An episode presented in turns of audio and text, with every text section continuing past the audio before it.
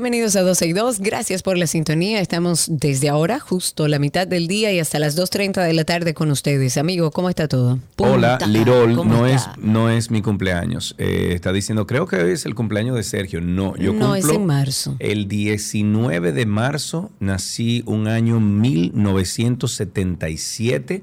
Cumplo 46 años. Señor mayor, hecho y derecho, ¿quién te diría?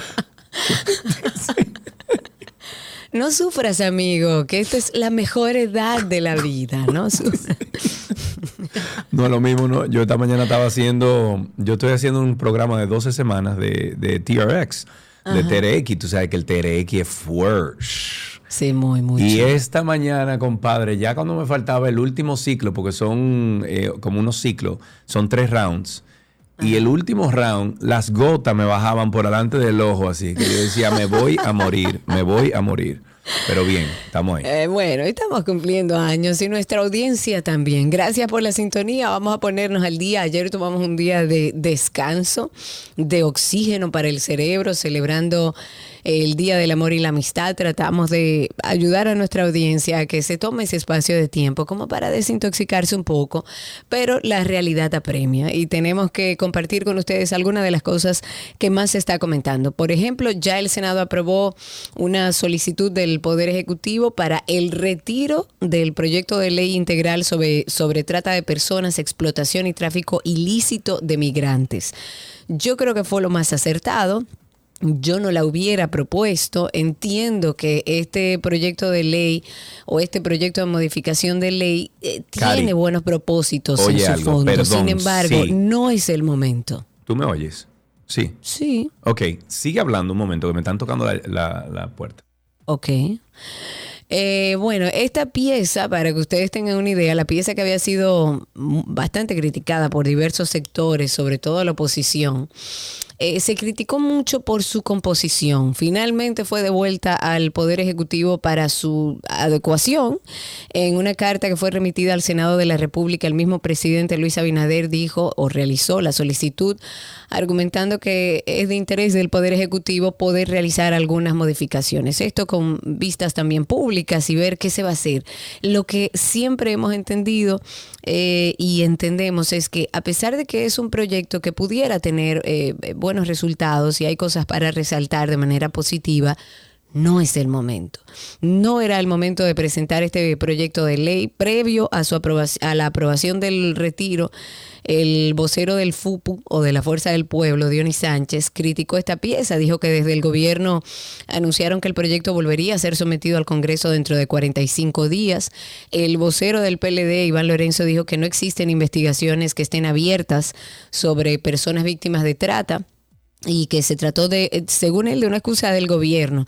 Además, el senador por el PRM, Alexis Victoria Jeb, admitió que existen artículos que deben ser modificados en la pieza.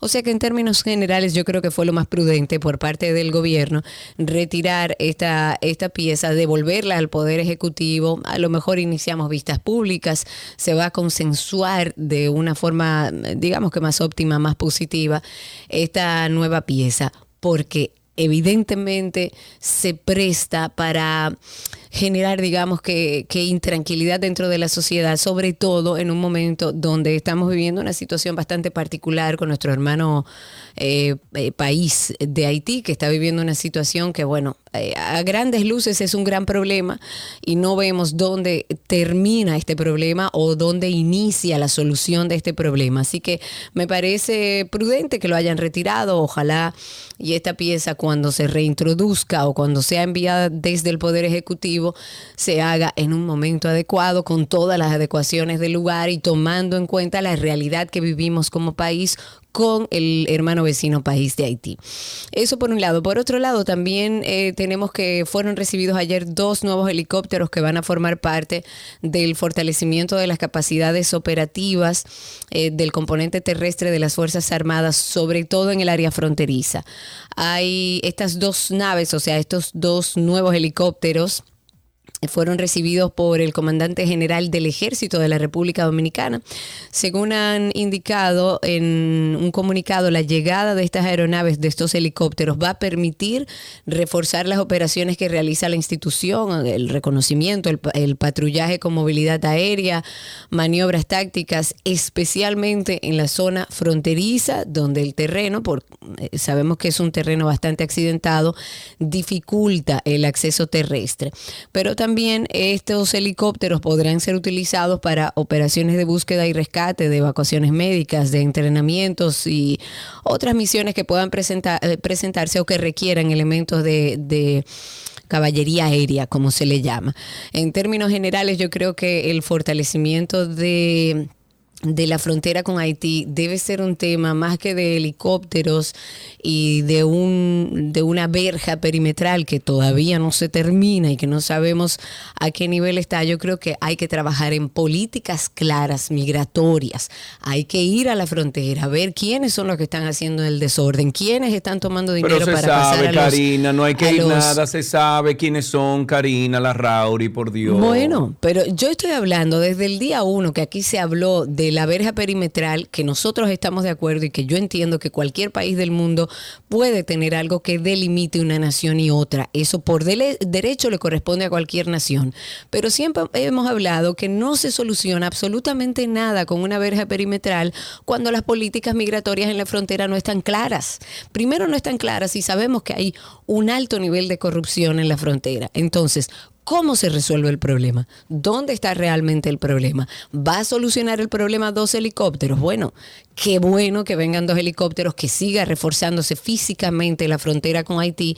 Sin embargo, hacia lo interno tenemos que trabajar también en políticas migratorias claras y aquel que pase un nacional o haitiano o venezolano o de cualquier nación de ese país vecino a este, tiene que tener una consecuencia dura. Que se considere un traidor a la patria. Punto. Ya. Se considera un traidor a la patria. Tú me estás escuchando en tiempo real. Sí, yo te estoy escuchando ah, en tiempo real. Acuérdate, que es que tengo un audífono y estoy acostumbrándome ah, al pero proceso. Pero que te busquen dos. no, lo encuentro. La perra nueva de, de, Karina, ella esta mañana fue o anoche, ella se comió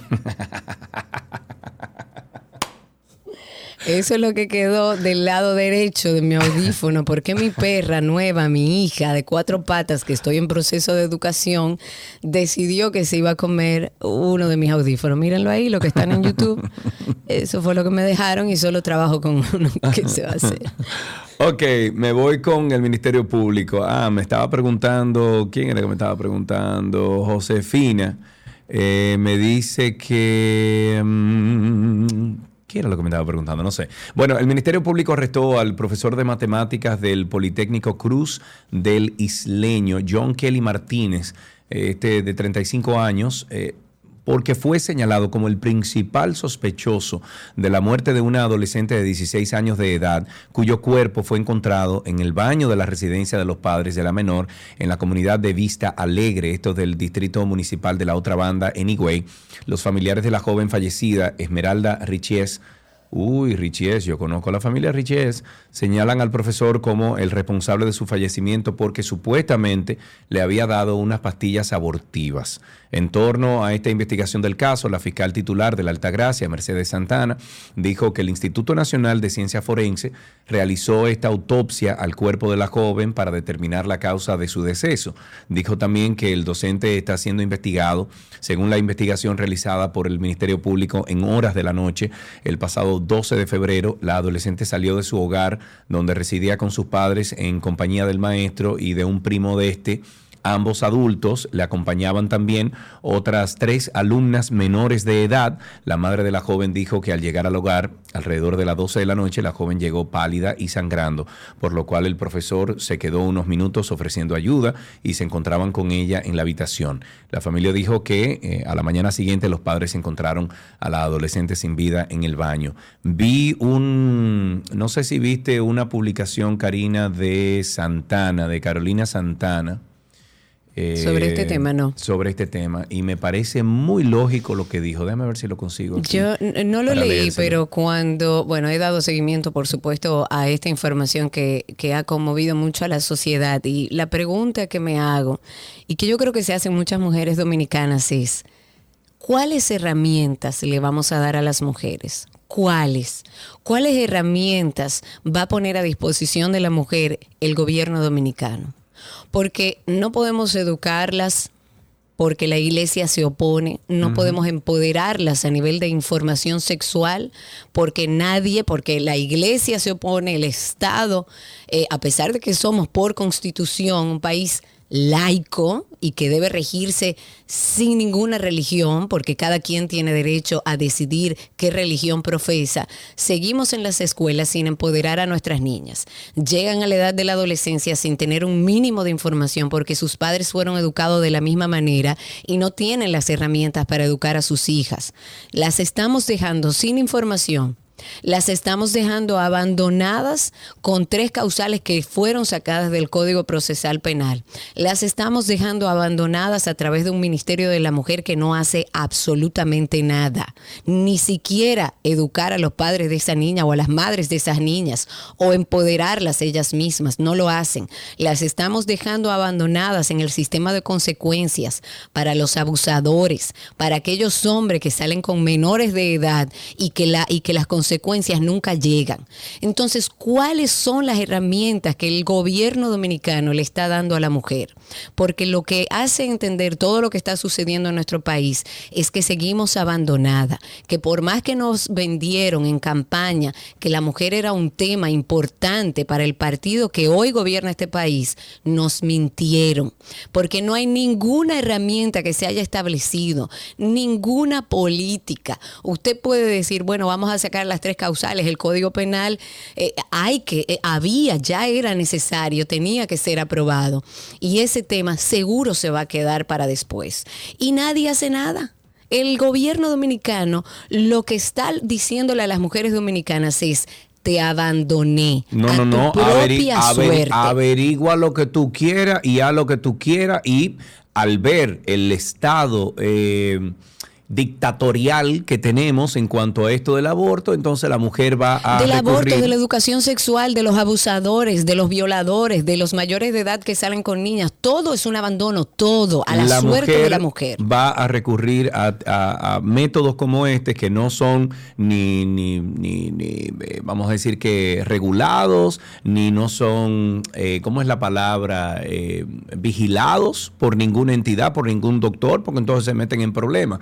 Carolina Santana puso esto hace 18 horas en sus redes sociales. Dijo, según lo reportado, la joven aún era menor por lo que no podía legalmente consentir una relación con un profesor. Eso era una violación. Eso era una violación. Según la ley, si es verdad que ese profesor estuvo con esa joven, es una violación. Entonces, un caso de abuso por donde quiera que se mire, dice Carolina Santana, los reportes indican de una vez eh, que una vez practicado el aborto clandestino e inseguro por el propio hombre señalado como agresor, debido a que está prohibido, la menor muere desangrada. Es así como prohibir el aborto, aún en otros casos extremos de abuso como violación e incesto, puede resultar no solo en el aborto mismo, que no se evita con una prohibición, sino en la muerte de una niña o adolescente a la que se le prohíbe por ley buscar ayuda en un centro médico seguro. Exacto.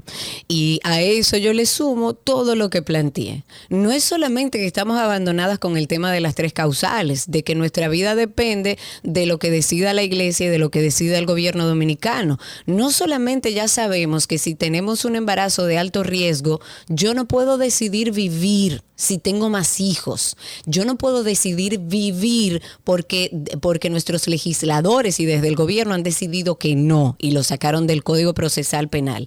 Pero no solamente eso, no hay un sistema de, de consecuencias serio para los violadores, para los abusadores. No hay un sistema, señores, pero estamos cansados nosotros de ver la cantidad de mujeres que han ido a denunciar a hombres abusadores y que ese mismo día o al día siguiente le quitan la vida Es más, aquí han llamado, y eso ya es una norma, mujeres que van a poner una denuncia sobre un hombre para pedir una orden de alejamiento y le entregan la orden de alejamiento a la mujer Oh, para, que, vaya y se la lleve al hombre. Posible Entonces, el gobierno dominicano ha abandonado a la mujer. La ha abandonado completamente, con un Ministerio de la Mujer completamente disfuncional. No sé cuál es el trabajo que están haciendo desde el Ministerio de la Mujer, con un sistema de consecuencias que no sirve, que apoya a los, abusador, a los abusadores y a los violadores. No nos educan para por lo menos empoderarnos a nivel de información y saber qué es lo que necesitamos hacer, cómo se llaman las partes de nuestro cuerpo internamente, eh, cómo podemos protegernos, no solamente de un embarazo no deseado, sino también de enfermedades venéreas. ¿Cómo podemos decirle que no a un hombre abusador y hacerle saber que un mayor de edad no puede estar con usted si usted es menor de edad? Claro, claro. No la, no la los, estamos y los empoderando. mismos- y los mismos padres, Karina, saber e identificar que si un señor así, o sea, un, un joven, porque era joven todavía, tenía veintipico de años, pero aún así estaba saliendo con una niña. 35 años. Ah, perdón, que pensé que tenía veintipico de años, pero una joven de 16, que los padres vean esa relación y la aprueben, también es un problema, Karina Larrauri. Sergio, pero tú sabes, claro que es un problema y yo siempre he dicho aquí que a los padres hay que hacerle entender cuáles son sus responsabilidades y eso ya no es con educación. Eso es a la mala. ¿Por qué? Porque los padres de esa niña fueron criados bajo el sistema que tenemos, Sergio. Fueron criados donde no se habla de sexualidad, donde no se habla de sexo, donde no se empodera a la mujer, donde la mujer es un objeto. Y eso es lo que le transmiten a sus hijas. Entonces, lamentablemente, las mujeres tenemos que buscar la manera de empoderarnos y de exigirle al gobierno, óyeme, que por lo menos vire la mirada hacia las mujeres dominicanas. La última lo conversación Lo en- del día, o sea, ya el día de hoy, yo lo que siento es que estoy abandonada en un país donde los hombres toman las decisiones sobre la vida de la mujer. Bueno, la última conversación entre esta joven y su madre eh, dice lo siguiente, ay mi hija, yo te veo rara y pálida, le dijo la señora, dime qué tú tienes porque eh, por qué cogiste de noche para la playa con esa gripe mala que tú tienes. Esta fue la última conversación entre Esmeralda Richies al narrar la trágica noche en que falleció su hija de 16 años. La madre explicó que su hija Esmeralda le pidió permiso para salir a las 8 de la noche con tres amigas y su profesor John Kelly Martínez, principal sospechoso de este caso, dice, mi hija me dijo, mami, yo vengo ahora, vengo de una vez. Yo hablé con él, o sea, con el profesor, y le dijo, cuídeme a mi hija. Oye bien, la señora le está diciendo al profesor, cuídeme a mi hija, que la voy a de dejar salir porque es con usted. Eso expresó la madre de Esmeralda al ser entrevistada. Una vez más, eh, la mujer dominicana está a la brigandina, a lo Sí, que señor. coja mi bon, lamentablemente. Vámonos con, Lamentablemente. vámonos con esta información de 35 salarios mínimos por daños al medio ambiente. La Cámara Penal Unipersonal del Juzgado de Primera Instancia del Distrito Judicial de Duarte condenó a un hombre al pago de 350 mil pesos de multa y a dos años de prisión suspendida por realizar una construcción ilegal en la franja de protección obligatoria de un río en el municipio San Francisco de Macorís. La jueza Arelis Camacho, pero es con esa jueza que tú tienes que hablar, Karina, con el tema de Isabel Villa. No, muchacho, pero yo he hablado con, eh, que- con Pero quién con esa más jueza. que el- con el con que con el encargado de áreas protegidas. Pero, pero háblate con esa jueza, porque No, mira cómo encarceló no. este hombre. No, Oh. bueno, es que ya eso era bizarro lo que hizo ese señor. Bueno, o sea, él se cogió un pedazo de playa para él. Arelis Camacho eh, Cáceres, la jueza, dictó la sentencia contra Henry Antonio Paulino Fernández, quien fue hallado culpable de realizar la construcción ilegal en la franja de protección de los 30 metros de, fuente acuífera. La protectora o la procuradora más bien de corte, Juana María Brito, coordinadora de la Procura- Procuraduría Especializada para la Defensa del Medio Ambiente y los Recursos Naturales en San Francisco de Macorís, representó al Ministerio Público en el juicio, donde fue emitida la sentencia que s- demoler la edificación que construyó Paulino Fernández en el margen de los 30 metros del río de la sección de los Bracitos, esto en el municipio de San Francisco Yo de Macorís. espero que sea él que lo Yo pongan tú- a desbaratar ese muro. Yo tú y llamo a Juana María Brito Morales y le cuento lo que está pasando ahí en Isabel Villa. Yo puedo hacerlo, pero ya yo perdí toda esperanza. Es una pena decirlo, pero en ese caso de medio ambiente ya yo perdí todas las esperanzas. Ahí no hay gente con pantalones. Ahí lo que hacen es ir, tú sabes, como moviendo las fichas a ver sin hacer mucho daño político. Eh, este proceso, es bueno decirlo, Sergio, inició a raíz de unas operaciones que se están llevando a cabo a través de Proe de Marín, como se llama eh, para reforzar y me gusta y debo felicitar desde la prevención, pero también la persecución de los delitos contra el medio ambiente y los recursos naturales. Sobre este proceso que fue seguido contra este señor de, nombre Paulino Fernández, se estableció que este acusado eh, causó daños al medio ambiente, se acordó repararlo con un aporte de 35 salarios mínimos del Estado Dominicano, que eso actualmente estamos hablando que si son 10 mil pesos es un equivalente a un monto de unos 350 mil pesos de multa que entiendo serían utilizados para, para el proceso también de, de quitar todo lo que hizo este señor. Ok, vámonos con el Ministerio Público que informó que arrestó la tarde del martes a los propietarios del edificio de multimuebles que colapsó el pasado mes de enero. Estamos hablando de Jesús María Sánchez y Jorge Alberto Rosario, que fueron arrestados mediante orden judicial en una de las oficinas de su propiedad, eh, localizada en la avenida Pedro Rivera. La fiscal titular de La Vega, Aura Luz García, detalló que en las próximas 48 horas serán sometidos a la justicia ante la Oficina Judicial de Servicios de Atención Permanente por el tipo penal de homicidio involuntario y que solicitarán prisión preventiva como medida de coerción. Informó que también solicitarán medidas de coerción contra la empresa. Em, déjame ver, empresa... Es bueno ponerlos en contexto, recordar un poco qué fue lo que pasó. Bueno, lo que pasa es que estos individuos comenzaron a, buscar, no ingenieros, pero buscar gente que pegara blog y comenzaron a subir pisos y pisos y pisos y pisos en una edificación que a lo mejor estaba lista para un piso o para dos pisos en total. Que de hecho había, alguien había dicho que no se podía, un arquitecto o un ingeniero había dicho que no se podía. A eso voy, cada vez que ellos, o sea, Jesús María y Jorge Alberto, que son los dueños de multimuebles, Em, ellos buscaban a un arquitecto, buscaban a un constructor, buscaban a una persona certificada para hacer eh, o seguir la construcción de este edificio. Ellos se negaban, muchos de ellos dijeron que no, que no iban a meterse en eso o que tenían que hacer refuerzos en la parte de abajo del edificio para poder seguir subiendo con los pisos. Y estas personas lo que hacían es que se buscaban un albañil cualquiera, se buscaba un pegablo cualquiera y seguían construyendo y ahí está el resultado. Y así y así perdió la vida a alguien por la irresponsabilidad. Hablemos un poco de un tema también que a la gente le, digamos que le interesa, porque es el tema de si movemos o no, o no movemos fechas de los días que corresponde. El Congreso Nacional ahora está dando nuevos pasos para que no sean movidos de fecha y se celebren en su día original los feriados de la Constitución, del natalicio de Juan Pablo Duarte y de los Santos Reyes. Para esos fines hay un proyecto que, fue sometido a través de la Cámara de Diputados. Lo que quieren es modificar la ley que ya existe, 139.97, que es del año 97, que dispone que los feriados del calendario que coincidan con días martes, miércoles, jueves y viernes se trasladan al lunes próximo.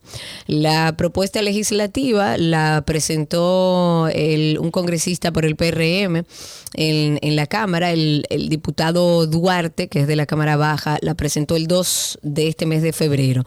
Y él lo que argumenta es que uno de los considerando del proyecto, que es, y cito, una forma de honrar la memoria de los próceres, fundadores de la República y su gesta patriótica es con la celebración de sus días conmemorativos. Este no es el primer intento que se realiza para revertir esto, esta disposición que ordena los cambios de los días feriados. En el 2014, recuerden, la entonces diputada Yudelka de la Rosa introdujo también un proyecto de ley que buscaba excluir de los feriados móviles que corresponden al 6 de enero, Día de los Reyes, el 26 de enero, el natalicio de Juan Pablo Duarte y el 1 de mayo, Día Internacional del Trabajo. Pero la propuesta perimió en el Senado y ahora están tratando de ver si lo logran. Una tregua temporal el Colegio Médico Dominicano anunció el día de ayer que durante una semana no llevarán a cabo nuevas acciones contra las ARS, a cuyos afiliados no han prestado atención como forma de protesta, de forma que han tenido que pagar por los servicios médicos que han recibido.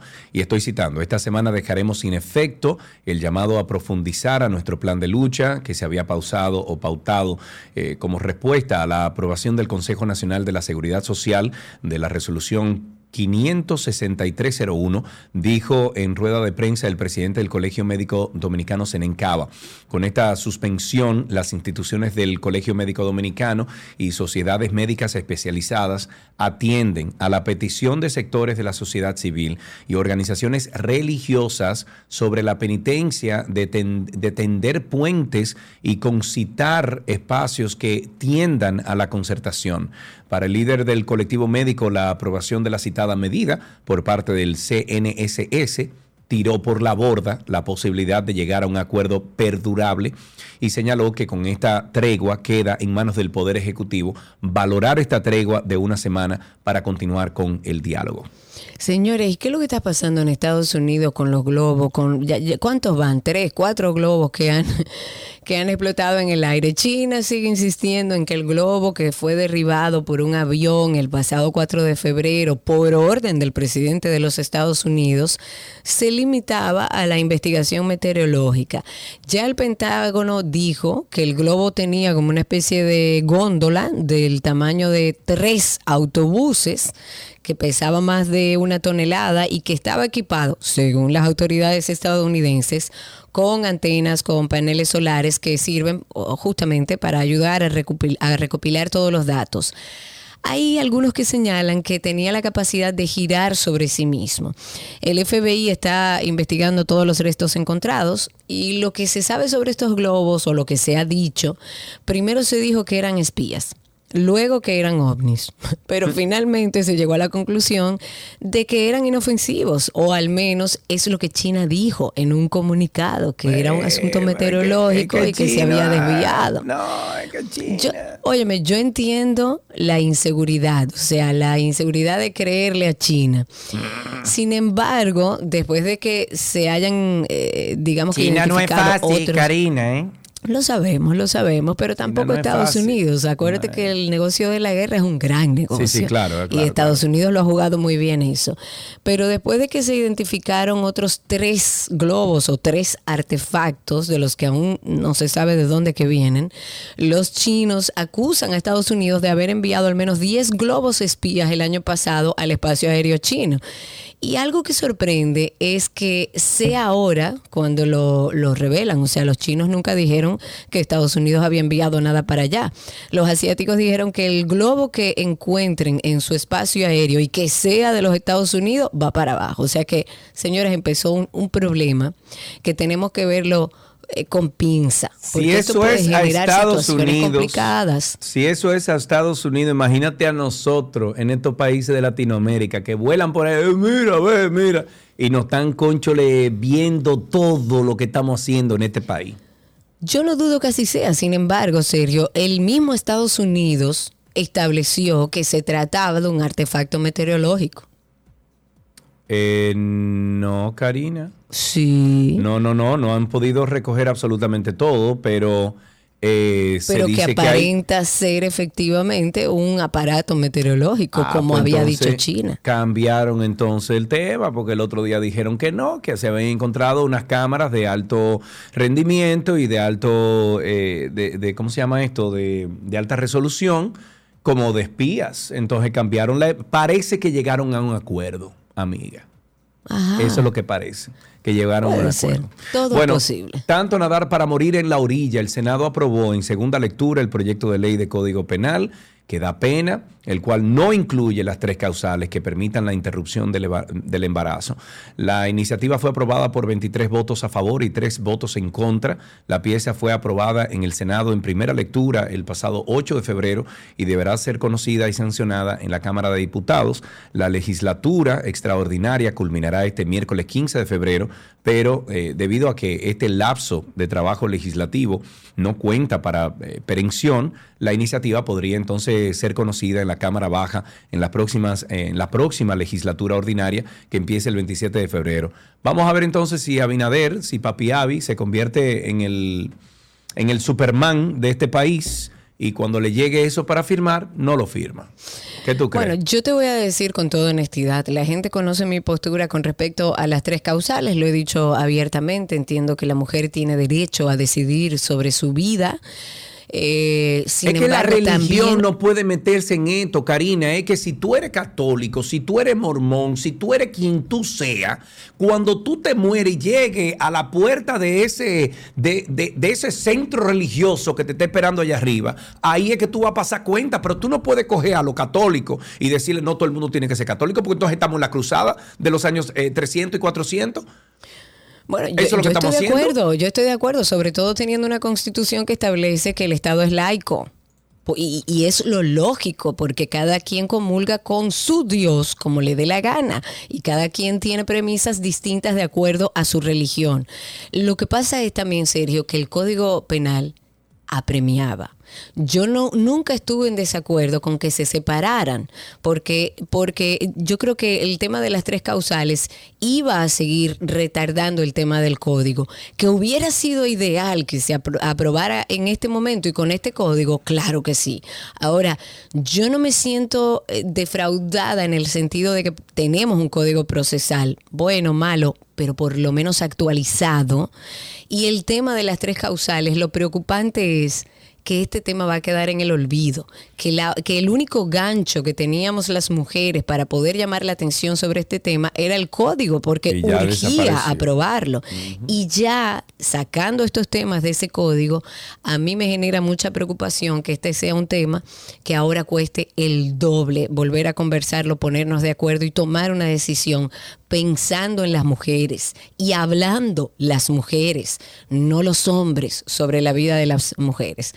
Vamos a invitarnos, antes de irnos al primer corte, a que escuchen nuestro mm, proyecto de podcast de Karina y Sergio After Dark. Una de las invitaciones más importantes que nosotros queremos hacerle que usted debería proponerse este año es, aunque parezca poco, dormir. Y hoy, Karina Larrauri, tenemos un tema que va a llegar, yo creo que a lo más profundo de nuestro ser. A cualquier persona que esté padeciendo lo que Sergio y yo padecemos hace bastante tiempo. Falta de sueño, señores. Porque entendemos que es que el sueño es necesario para vivir. Es una función vital. Es necesaria para que todo el organismo y todos nuestros órganos funcionen correctamente. Podemos colapsar, señores, si no nos preocupamos por algo que es esencial y se lo digo con conocimiento de causa. Hay que descansar. Para que emocionalmente estemos bien, para que cognitivamente estemos bien, podamos tomar decisiones, para que nuestro sistema inmunitario funcione. Las hormonas se descabalan cuando dormimos mal. Karina y Sergio, After Dark. Karina y Sergio After Dark está en todas las plataformas de podcast. Nos buscan como Karina Larrauri o Sergio Carlo. Ahí estaremos disponibles. Ustedes pueden incluso entrar a Google y poner Karina Larrauri Podcast o Sergio Carlo Podcast y les sale inmediatamente la lista de donde estamos. Así empezamos 12 y 2 en el día de hoy. Gracias por la sintonía y hay mucho más. Todo lo que quieres está en 12 y 2.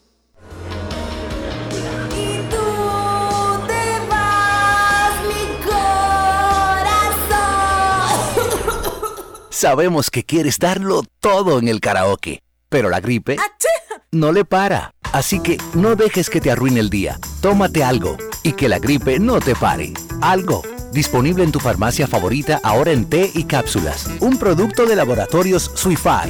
Si los síntomas persisten, consulte a su médico. 12 y 2. Celebra en el restaurante Asador de Castilla porque tienen el salón y el plan perfecto para ti. Llámalos ahora mismo. Recuerda que tienen un menú ejecutivo diferente cada día para tu almuerzo de trabajo al más puro estilo español con entrada, plato principal y postre al estilo español. Eh, también eh, les recomiendan que reserven con tiempo si ustedes van para allá eh, para que usted pueda siempre encontrar un lugar especial dentro de Asador de Castilla. Asador de Castilla en la Max Enrique Sureña número 20 en Naco, el teléfono y WhatsApp Es el 809-540-0444 y en redes Asador de Castilla RD. Con este tapón y tú de camino al banco. No, hombre, no. No te compliques y resuelve por los canales Banreservas.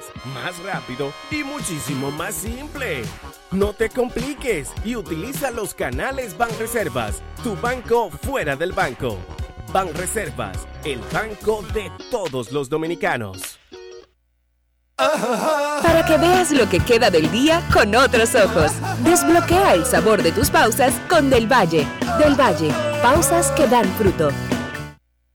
Ya es hora de redimir esas libras acumuladas. Si facturó 5 libras o más en noviembre y diciembre, tiene los fletes de todas esas libras facturadas acreditadas a su cuenta. Tiene hasta el 30 de abril para redimirlas. Aeropack, mi courier. Hoy Brugal es reconocida como una marca país, representando con orgullo lo mejor de la dominicanidad. Cinco generaciones han seleccionado las mejores barricas, manteniendo intactas la atención al detalle y la calidad absoluta. Cada botella de Brugal es embajadora de lo mejor de nosotros, aquí y en todo el mundo. Brugal, la perfección del ron. El consumo de alcohol perjudica la salud. Juntos queremos impulsar lo nuestro. De aquí con corazón representa la visión de apoyo a la producción local por parte de Centro Cuesta Nacional y Supermercados Nacional. En este programa trabajamos de la mano con microempresarios que elaboran productos de calidad, ayudándolos en cada parte del proceso y brindándoles un espacio en nuestras tiendas para promover su desarrollo y así compartir el orgullo de lo nuestro. Conoce los productos que son de aquí con corazón y descubre las historias de sus productores. Supermercados Nacional la gran diferencia. Todo, todo, todo, todo lo que quieras está en Hola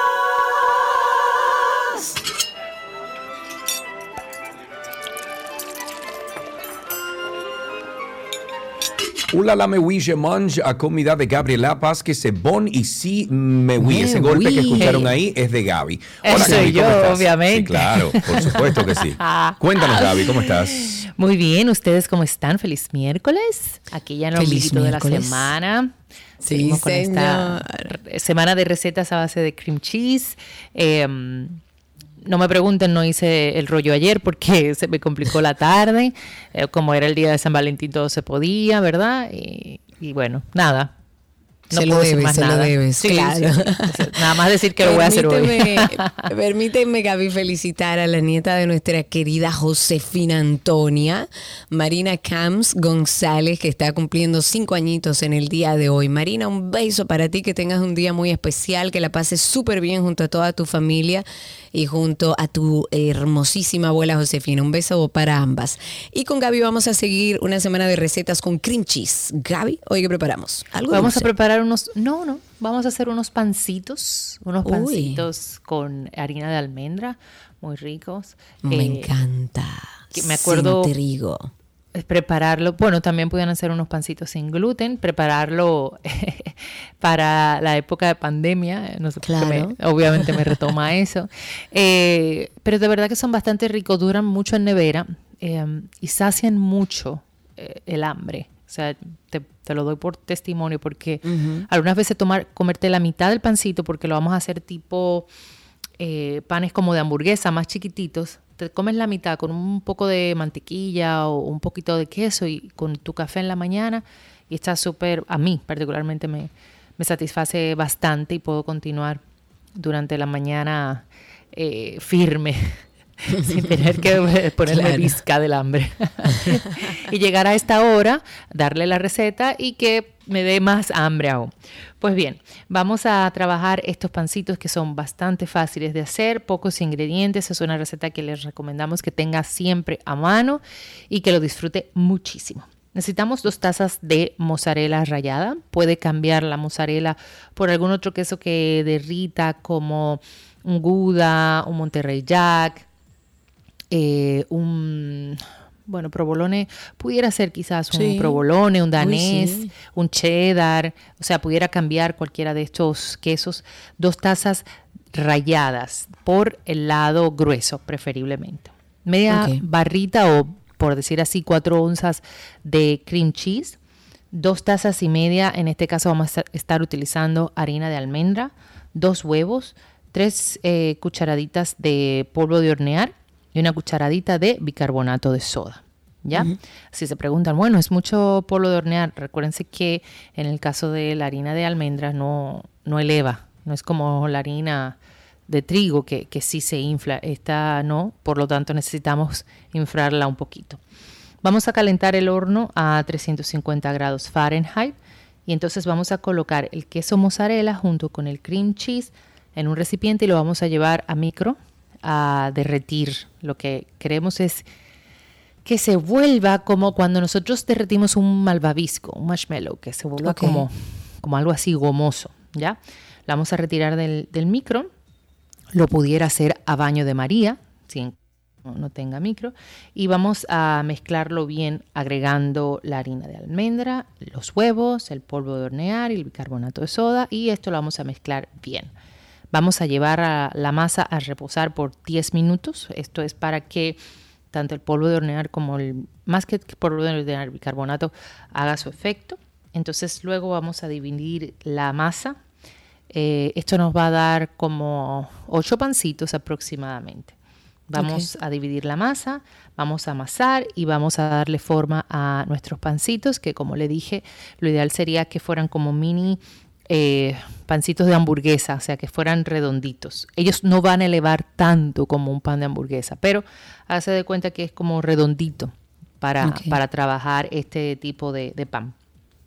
Lo vamos a colocar en una placa para hornos, eh, preferiblemente y 100% recomendado con un papel para hornear que se conoce como el Ziplat. No, el Ziplat es el que es de goma, pero el... Uh, ¿Cómo se llama? Ahora se me olvidó el nombre. ¿Cuál? ¿Cuál? Parchment paper.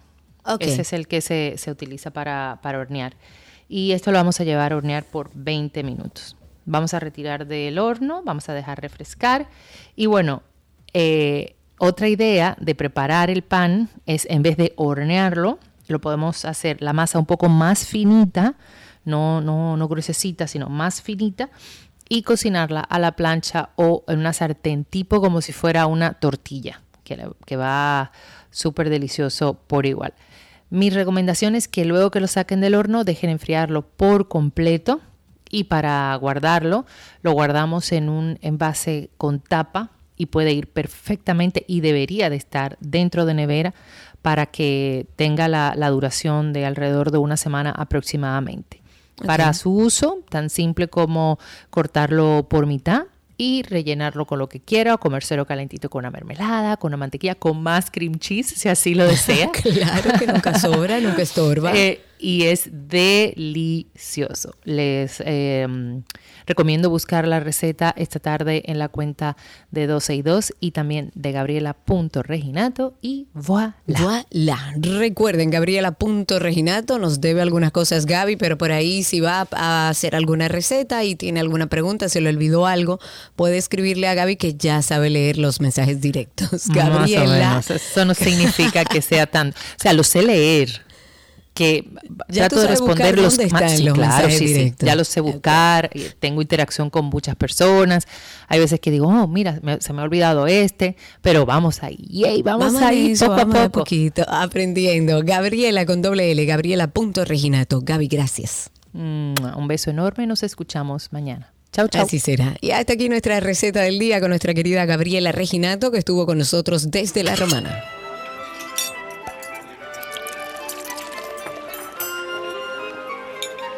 Todo lo que quieres está en dos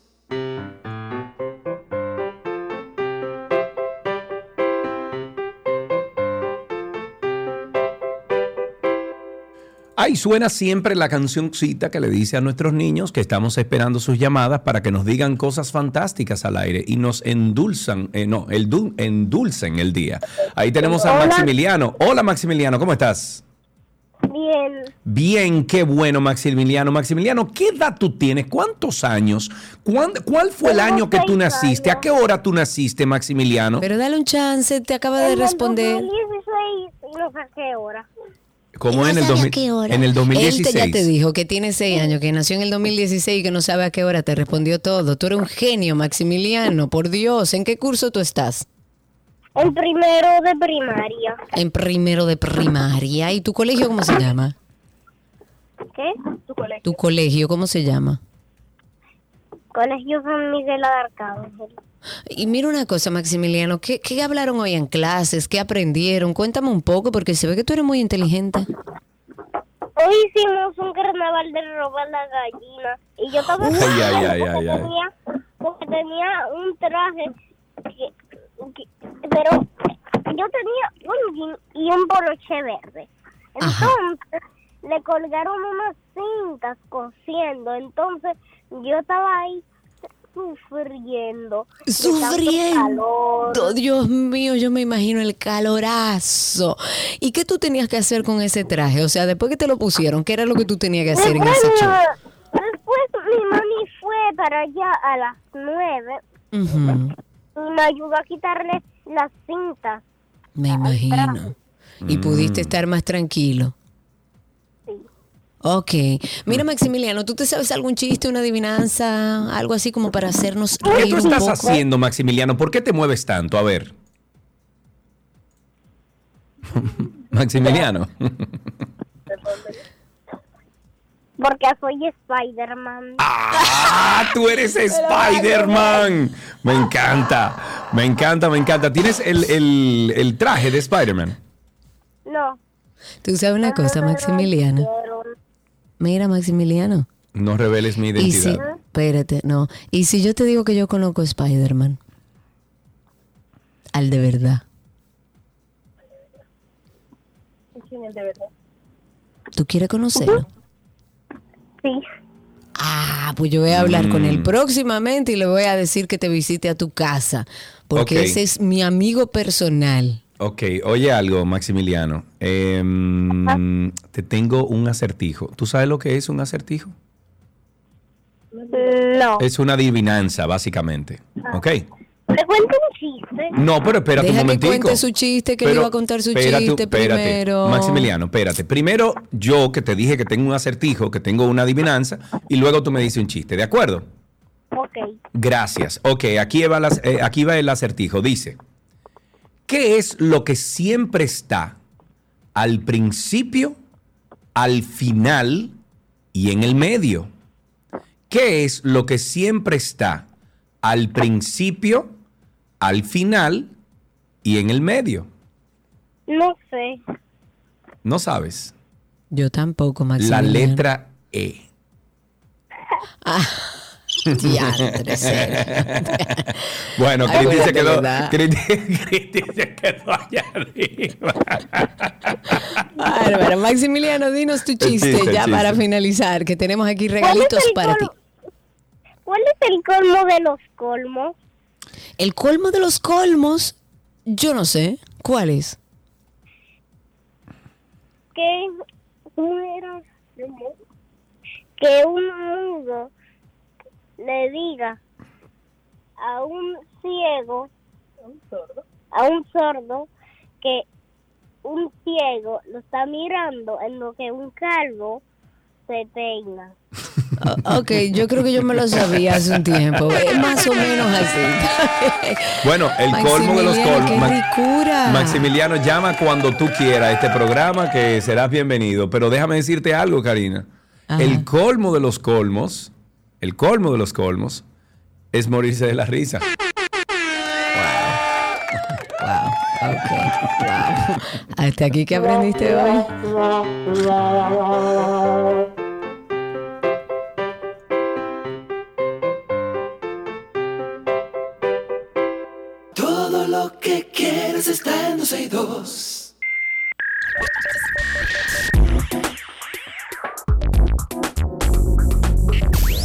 Lo mejor de la web siempre llega a ustedes gracias a nuestros amigos de Aeropack, mi courier, que por cierto, ayer fui a buscar unos paquetes y en Aeropack me regalaron un brownie por el Día del Amor y la Amistad. Ay, sí, y en, y en Navidad y, en esas fechas dan chocolatito caliente. Y me endulzó la vida, compadre. Cuando yo me metí en ese carro dije, la gloria. y era como las seis de la tarde, yo no había cenado ni nada. Digo, este brownie va para adentro. Mira, Gianco, ¿cómo tú estás, Gianco? Buenas tardes, ¿todo bien y ustedes? Muy bien, eh, Gianco, te voy a poner una canción que va con tu pelo, ¿ok? A ver. Mira, a ver.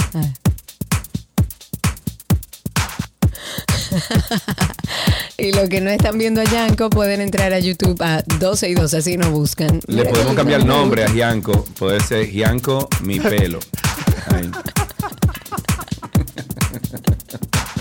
Señores, ¿ustedes no se acuerdan de esa canción? Esa canción sonó mucho, oigan, oigan. Eran sonadas. Vamos, Josué, baila. Manda una foto bailando, Josué. Dale, baila ahí. Ya, pero arranca. 30 segundos en esto. Va. En algún momento. Bárbaro. Tírala. Ahí va. No, espérense. Ok, ok, DJ Dark, me gusta eso, Johanna. DJ Dark. Oye, ¿y tú no te acuerdas de esa canción, Karina? No. Que no. Es un clásico, señores, pero iba con el pelo de Gianco. Un clásico, un clásico, dice. Y eso va con el pelo de Gianco. Gianco mi pelo. No había nacido. Recuerda que Yanko es un, un, poco, ligeramente más joven que nosotros. Yanko Briseño está con nosotros. Pueden conseguir a Yanko en redes sociales como arroba Yanko con G, Yanko Briceno. Él es entrenador certificado de neuroventas, experto en marketing web, neuromarketing, blogger, marca personal. Y hoy vamos a hablar con él eh, este tema de cómo ponerle el nombre correcto a tu marca, producto o servicio. Yanko, ahora sí, formalmente, bienvenido. Muchas gracias. Hoy vamos a abordar un tema que es muy importante eh, porque como vivimos en una vida tan agitada hoy, de que todo es tan rápido, de que podemos hacer, entre comillas, todo relativamente rápido, abrir una cuenta de Instagram, abrir un negocio, o ni siquiera registramos un negocio, sino que simplemente empezamos con el negocio en la cuenta de Instagram y después vemos cómo lo registramos, eh, nos enfrentamos a que usamos más lo emocional que lo racional para ponerle un nombre a nuestra marca, a nuestro producto, a nuestro servicio. Y eh, va de acuerdo más a lo que soñaste o, que tuviste un elefante rosa y quieres ponerle eso a tu negocio. Eh, muchas veces mucha gente se va con el tema de las iniciales de su apellido o las iniciales de su nombre porque quieren dejar un legado, porque muchas marcas a nivel local se llaman con esos apellidos, pero lo importante aquí es que te preguntes si realmente este nombre que tú estás sacando a nivel emocional va a conectar con tu audiencia y va a reflejar eh, o simplemente refleja tus propios intereses y lo que tú quieres comunicar y no necesariamente a lo que va enfocado tu producto y servicio. ¿Por qué? Porque una cosa muy diferente es cómo a ti te suena cómo tú lo entiendes, cómo tú quieres, o sea, cómo tú estás entendiendo lo que te suena. Y otra cosa muy diferente es que cuando tú lances eso al mercado, no necesariamente la gente lo va a entender, le va a sonar y le va a transmitir lo mismo. Y no hay tiempo para explicarlo, además. exactamente. Entonces, por eso, hoy le voy a traer cinco principios fundamentales que te pueden ayudar a, elegir un nombre correcto para ese producto, esa, esa marca o ese servicio. Y de me encanta, me encanta el tema sobre todo porque recientemente he agotado un proceso eh, de eso con el tema de rentárica, rentárica, que al final fue renta rica, pero le dejamos rentárica porque suena más bonito, pero eh, en el sub, vamos a decir, en, el, trasfondo de ese nombre es renta rica. Pero bueno, ahí te di un pequeño insight. Buenísimo. Fíjate, si, si ustedes se enfocan en esto, de verdad no saben lo que esto puede ocurrir a nivel de nombre y a nivel de empresa. Es decir, puedes vender más, puedes tener mejor engagement, puedes ser compartible, incluso puede ser más compartible en redes sociales. A veces no tenemos el resultado que deseamos y pensamos y decimos, bueno, la estrategia, ¿qué será? ¿Qué será? Y también tiene que ver con tu nombre. Eh, lo primero es que el nombre define tu negocio o tu producto. ¿Ok? Y ya más adelante vamos a ver el por qué. Y además ayuda a que la gente se haga ya asociaciones antes de entrar en contacto con ese producto o con ese servicio o con tu marca. Es decir, si tú tienes un buen nombre y ya la gente sabe identificar lo que tú querías transmitir con ese nombre, sin siquiera preguntarte, vas por buen camino. O sea que nosotros no quemamos eso con 262, porque de entrada eso que es 262. Fíjate que yo le pregunté eh, a, Cindy aquella vez que, que si 2 y 2 era porque era, era de las, desde las 12 hasta las 2. Y yo le pregunté a Cindy, ¿y qué pasó? ¿Será que era, tan bueno que lo extendieron hasta las dos y media? Y ella me dijo, no, es que es a las 12, dos personas. Exacto. Eh, eh, eh, hay que Esa es la idea, pero tenemos que explicarlo, exacto. Sí, pero tiene otras cosas positivas. Es corto y un sinfín de cositas que vamos a ver más adelante. ¿De dónde partir? Tienes que hacerte la primera pregunta es ¿qué quieres transmitir con ese nombre? ¿Qué quieres transmitir tú y si es entendible del otro lado del consumidor? ¿Qué van a sentir tus clientes al momento de conocerlo, escucharlo, leerlo o compartirlo? Ojo con esto.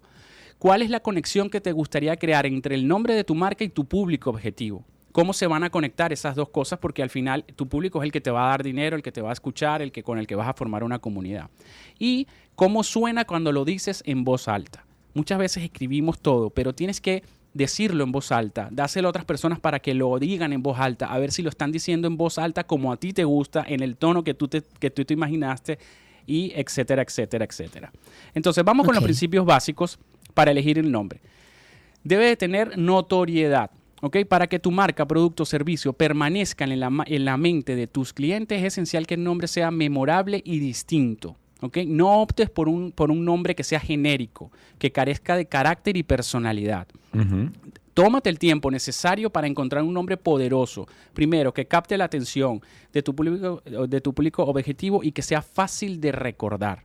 Este, este, proceso es sumamente importante. Más allá de la velocidad por la cual quieran lanzar su negocio, eh, hagan este proceso. Incluso hay gente que se dedica especialmente a esto. Bueno, pero también hay inteligencia artificial que te ayuda a conseguir un nombre eso lo tenía ahí en el texto como un punto de que no me es suficiente que le preguntes a la inteligencia artificial. No, no, no, no, no, no. Pero por ejemplo, por ejemplo, por ejemplo, el, nombre de Rentárica fue a raíz de 300 nombres que yo combiné, creo que fue Renta y eh, República Dominicana, no, no me acuerdo qué fue la, combinación, y vi algo que se parecía a Rentárica, o sea, y, y de ahí entonces puede ayudar, o sea, puede ser un inicio, puede, puedes dar el primer paso a través de eso y luego entonces eh, convertirlo en algo.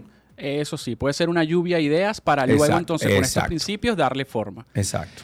Fíjense, no subestimen el poder de un buen nombre. Las marcas más famosas del mundo, Netflix, Apple, Microsoft, Adidas, Tesla, no eligieron los nombres de la noche a la mañana. Detrás de cada un nombre, de, esa, detrás de cada nombre hay una historia. Fíjense lo que está diciendo Sergio. Ya, ya él empezó a contar la historia de cómo nació ese nombre. Por ejemplo, yo acabo de decirle a ChatGPT, combina los nombres Karina y Gianco, o Gianco, y dice Caryanco. Ese puede ser el hijo de ustedes. Caryanco. Esa es nuestra empresa, Gianco. Eh, bueno, el hijo de ustedes, Caryanco. Caryanco.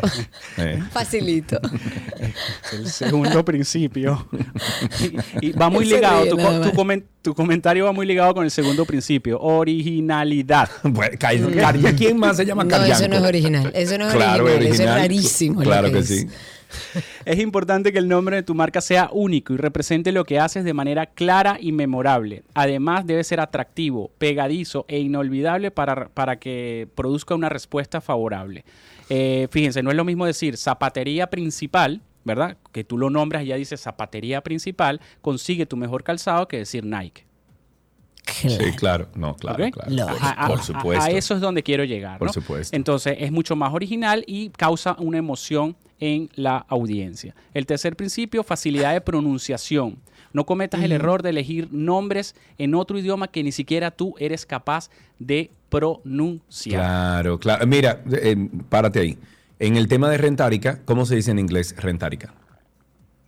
Rentarica. Rentarica. La, misma cosa. Entonces, nosotros habíamos hecho, el, buscando el nombre de, la compañía, eh, oye, me pensamos muchísimo nombre que a lo mejor en inglés no sonaban, o, sonaban bien en inglés y no sonaban bien en español, y viceversa. Entonces, eso que estás diciendo es muy cierto. O sea, en un mundo globalizado como el que vivimos ahora, y como tenemos a Estados Unidos como uno de nuestros aliados principales, Em, es bueno. A nivel comercial. Exacto, a nivel comercial. Es bueno que esos nombres de esas compañías también se puedan decir en ambos idiomas. Claro. totalmente, totalmente. No uses terminologías ambiguas o extrañas. Elige palabras familiares para tu audiencia y evita terminologías confusas o extrañas para el nombre de tu marca. Puedes ser creativo utilizando iniciales y abreviaturas para lograr una entidad, pero no irte mucho más allá. O sea, no uses eh, terminologías que solamente tú entiendas y que tengas que explicarle al consumidor por qué usaste esa, terminología, porque eso lo que va a causar es una confusión total. ¿ok? Eh, cuando ya tú le tienes que explicar de manera compleja que, de qué va tu nombre o, de qué va tu empresa a través del nombre, ya, ya hay, cosas que mejorar. Cinco, y para ir terminando, el nombre debe ser global, que era lo que mencionaba Sergio. Eh, hace un ratico. En un mundo cada vez más globalizado es importante que el nombre de tu marca tenga un alcance internacional. Como siempre digo, y pasa mucho aquí en este país, trabaja localmente pero piensa globalmente.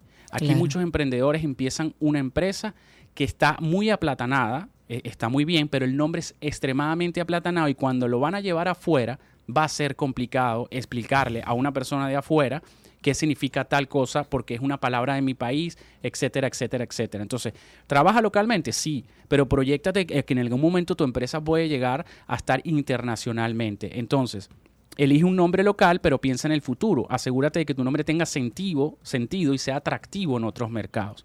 ¿ok? No te limites solamente al mercado de República Dominicana. Para cerrar, escucha esto.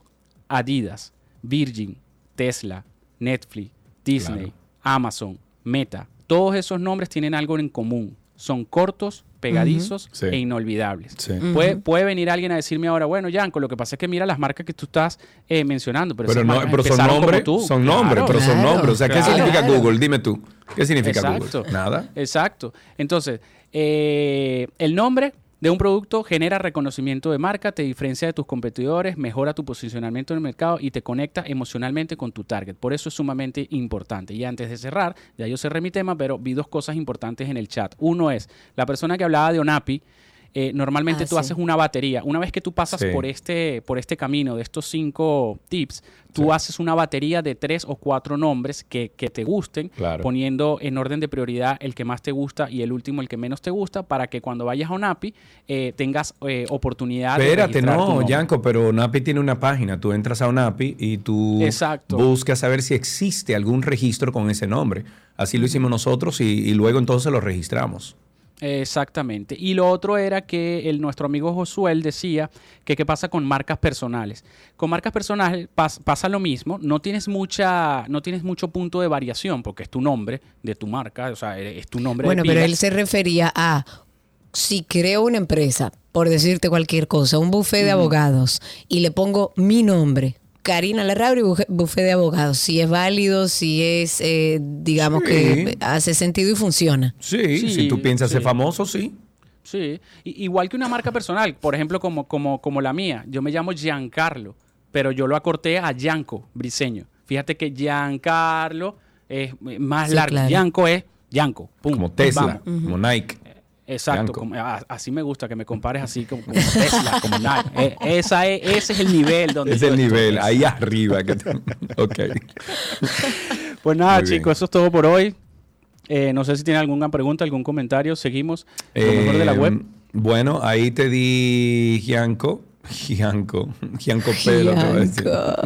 Dice Rubén Bueno que hay que confesarse con el mismo señor que está allá abajo para que no te objeten o que al final ese nombre no te lo hagan ponerle una palabra más, una palabra no, menos. No, no, no, no, no, no, perdón, perdón.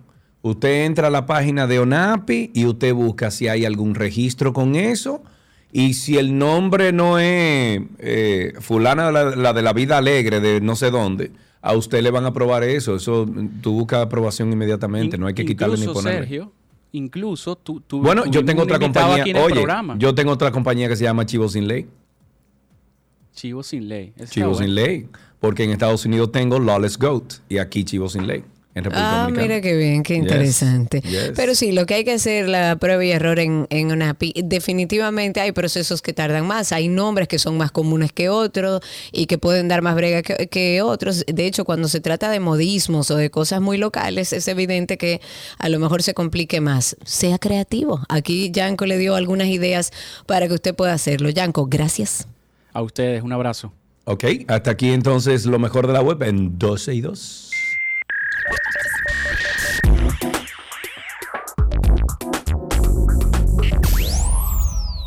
Todo lo que quieres está en 12 y 2.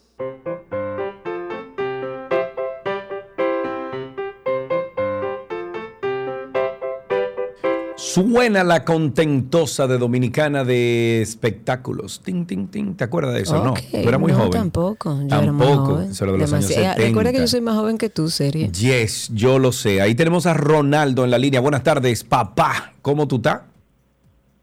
Muy bien. Muy bien, qué bueno que hablas correctamente y no como este locutor de pacotilla que dice que cómo tú estás. Tú hablas así de que, dímelo, men, ¿qué es lo que? ¿Tú estás bien? ¿Tú estás acotado? ¿Estás acotado aquí? Dime. No. Mm, o tú, tú, a, a ver, a ver, o tú te esfuerzas de hablar correctamente. ¿Cuál de las dos? Habla correctamente. Habla correctamente. Pues vamos a hablar de ahora en adelante con todas las S, pronunciando todas las vocales, pronunciando todas las consonantes cuando tengan algún tipo de sonido. Las vocales y las consonantes, ¿qué son, Ronaldo? ¿Todavía no has llegado a esa clase? Bueno, he llegado. Lo que sé que las vocales son A, E, I, O, U. Más sabe el burro que tú. ¿Y el otro? ¿Y las consonantes cuáles son? Mm, Hay muchas. La, e. L, la M, la N, la P. Sí. Sí, ok. ¿Qué hiciste en el colegio hoy, Ronaldo? Cuéntame. Hice mm, lengua española lengua española. ¿Y qué, qué, qué tema trataron en lengua española en el día de hoy? El informe de lectura. Oh. ¿Y qué leíste? Cuéntame un poco. Ok, el informe de lectura tiene tres partes. La introducción, el desarrollo y la conclusión. Claro. Ok, y, Pero, y pero leíste algo que desglosaste eso. Sí, he leído un texto, pero la verdad es que no me recuerdo tan bien como lo leí. Bueno. muy bien, está perfecto. Lo importante es que sepa cómo está conformado un texto o un libro. ¿Y te sabes algún chistecito? ¿Una canción, ah, una poesía? Sí, me un chistecito. Pues adelante. ¿Qué le dice un jaguar a otro jaguar? ¿Qué le dice un jaguar a mm. otro jaguar? No lo sé. No, ¿qué le dice? Jaguar you. jaguar you. Gracias, mi vida, por llamar. Tenemos aquí regalitos para ti. ¿En qué aprendiste hoy? jaguar you.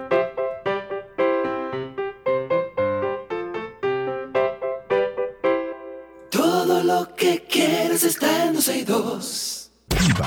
Let's go, let's go. There's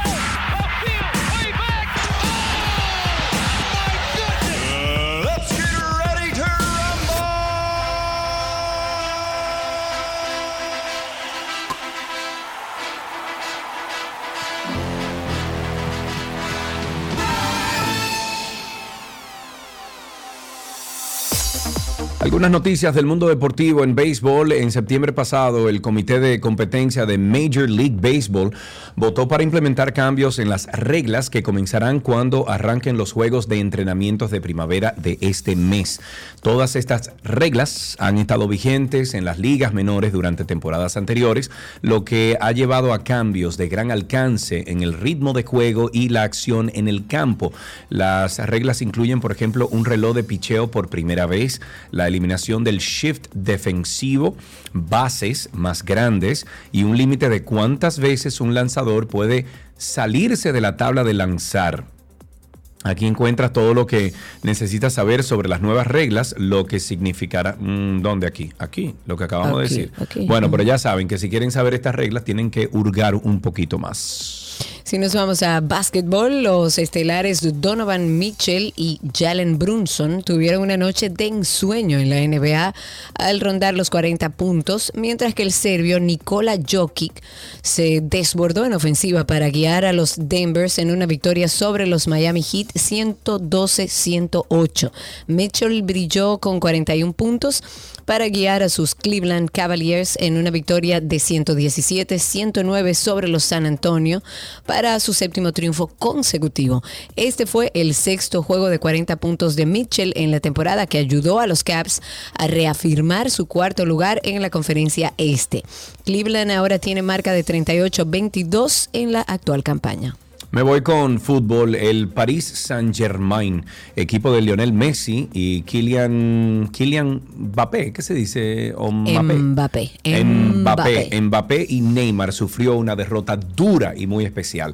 La caída por 1-0 durante los octavos de final de la UEFA Champions League frente a Bayern Múnich, o mm, de, de Múnich, exacto. Esto significó la tercera consecutiva, una racha que el equipo no había experimentado desde fines del 2011. La anterior ocasión en la PSG cayó en tres choques al hilo se había dado ya en la temporada 2011. El conjunto de París sufrió cuatro caídas en todo el 2022 y ahora a mediados de febrero ya acumula cinco. El funcionamiento es considerado por los cronistas deportivos como una situación delicada, tratándose de la reputación del equipo y algunos han llegado a decir que dentro del equipo... Mm, como que no hay un clima muy positivo, no. Mm, no me gusta. En Fórmula 1, la escudería italiana Ferrari ha presentado el día de ayer el S F23, que es el nuevo monoplaza de Ferrari para el Mundial de Fórmula 1. Qué lindo, qué lindo. Sí, lo, vi, lo, vi, lo vi, Sí, sí, sí, sí, sí, sí, sí, sí. Bueno, según lo que dicen, tiene una puesta en escena diferente a la del resto de los equipos, pues el español Carlos Sainz y el monegasco Charles Leclerc lo estrenan en pista. Ferrari reunió a un centenar de aficionados de la escudería italiana para presenciar el estreno de este nuevo vehículo y se trata, como les comentaba, de un monoplaza que mantiene su estética tradicional sin sorpresas en lo que el color en, en la que el color rojo predomina y resalta respecto al resto de los componentes. Y por su parte, el director general de la escudería Ferrari insistió en su idea principal de la temporada en que el equipo estará por encima tanto de Sainz como de Leclerc y dice, y cito, no me importa quién gane, me importa tener a Ferrari ganando. Impulsaremos a los dos por igual, pero el equipo va primero. Eso dijo al final de la presentación del vehículo. En tenis, tanto Rafael Nadal como Novak Djokovic confirmaron estar en el Principado del 8 al 16 de abril, según David Massey, nuevo director del torneo. En el Principado el español tiene 11 títulos y el serbio 2, ambos jugadores necesitan llegar de la mejor manera a este importante torneo, en donde se espera que compitan por primera vez mano a mano por el mayor 22 y es que este es considerado uno de los torneos más prestigiosos del mundo en el primer gran torneo de la gira. ¿Tú nunca has ido a un juego de eso de que Wimbledon, una cosa así, ¿no? No, la verdad no he ido. Fede, sí, yo no he ido. Estoy con ganas de, ir a alguno. Pero eso es calladito, seriecito, sentadito. En el tenis no se puede, no es como el fútbol. No, no. En una noticia de fútbol americano, y ya para finalizar, Las Vegas Raiders cortaron al mariscal de campo Derek Carr luego de que el veterano se negara a renunciar a su cláusula de no canje y justo antes de que más de 40 millones de dólares de su contrato quedaran garantizados. El jugador de fútbol americano dijo que en el año 2021, que probablemente se iba a retirar en lugar de jugar para un equipo distinto al que está, llegando al mercado abierto un mes antes del inicio del año de la NFL el 15 de marzo. Los Raiders que tienen solo mariscal de campo bajo contrato a Chase Garbers. Está buscando un titular de tiempo completo en la posición de quarterback por primera vez desde que Carr se ganó el puesto como novato en el año 2014. Que preguntan por ahí, déjame ver, Josefina Ureña pregunta que qué marca es tu perro nuevo, Karina. Marca. Ella raza. Está, ella, ella está Es un, Aussie, es un pastor australiano. Aussie, te voy a dar yo con ese perro.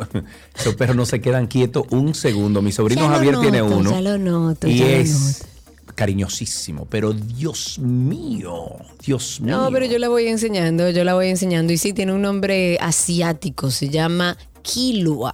Oye, eso.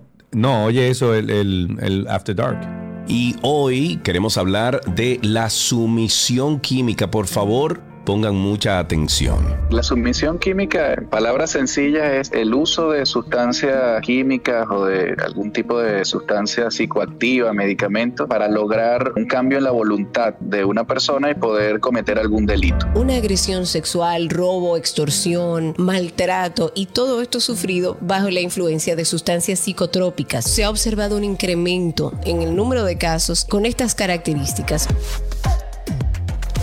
Karina y Sergio, After Dark. Karina y Sergio After Dark está en todas las plataformas de podcast. Búsquenos en Google. Usted pone ahí Karina y Sergio After Dark. Punto. Se acabó. Hasta aquí Deportes en 12 y 2.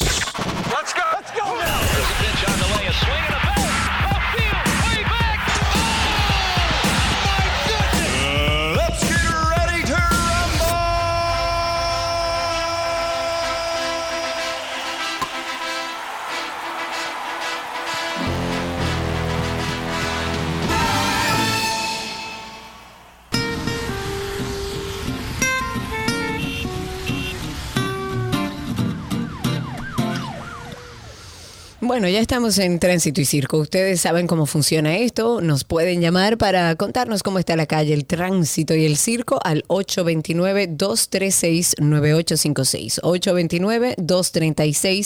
829-236-9856. Cuéntenos cómo está todo allá afuera. Mientras tanto, es bueno comentar un caso como que suena y se esconde, suena y deja de sonar, suena y desaparece. Hablemos sobre el caso de Donald Guerrero. Tras unos seis meses sin exposición pública, de bueno de todos los aspectos relacionados a la investigación de la PEPCA, aunque Somos Pueblo tiene varios videos interesantes sobre el expediente que hay sobre este caso de corrupción que mm, integra a Donald Guerrero. Pues el, el, tema vuelve a calentarse en esta última semana, luego de que como que no escucháramos más a las informaciones dadas por la Cámara de Cuentas de que está avanzando una auditoría a este exfuncionario a solicitud de la Procuraduría General de la República, ahora se suman comentarios de figuras políticas que han anunciado acciones prontas por parte de ese órgano investigador. Sin embargo, Todavía la fecha, por lo menos hasta este momento que estamos hablando, no hay informes oficiales sobre la suerte de la investigación que evidentemente está en curso hace bastante tiempo, tiene más de un año, eh, haciéndose investigaciones, haciendo eh, entrevistas con diferentes personas que forman parte o que de alguna manera están haciendo de testigos en este caso.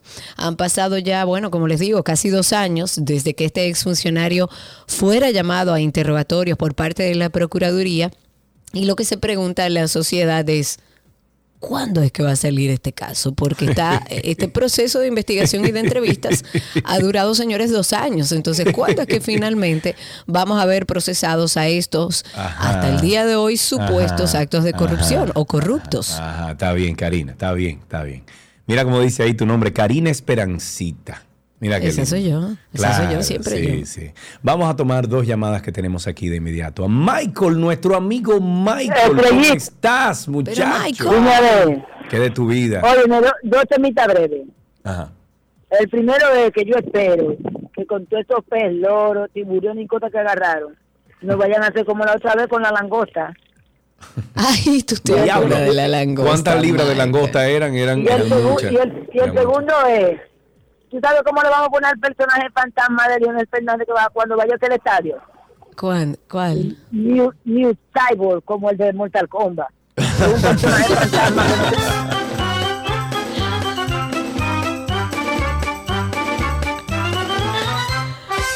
Ay, papá Diosito. 829-236-9856. Tengo a Sánchez en la línea, si encuentro el mouse. Aquí está Sánchez, buenas tardes. Buenas, buenas tardes, Sergio y Karina. Un Saludos, gracias por tu llamada y gracias por usar el Bluetooth mientras conduces. así es. Mira, si, si pudiera, a mí me gustaría hacer una llamada recurrente aquí y en todos los espacios, porque es que yo me hago una pregunta, Sergio y Karina. A ver. ¿Será que este gobierno y todos los gobiernos han decidido simple y sencillamente entregarle a José Martí al sector privado? Aceras y calles. O sea, yo hago esta pregunta para saber si es que hay que olvidarse de esto, o sea, si es que no hay que volver a tratar el tema nunca jamás. Las aceras y calles de la José Martí están, eh, o sea, los negocios eh, se la han tomado. Ya él no está ahí, Sánchez no está ahí, pero eh, parece que sí, porque hay, tú has llamado anteriormente, Sánchez, aquí. O sea que parece que sí, que están en eso, Cari.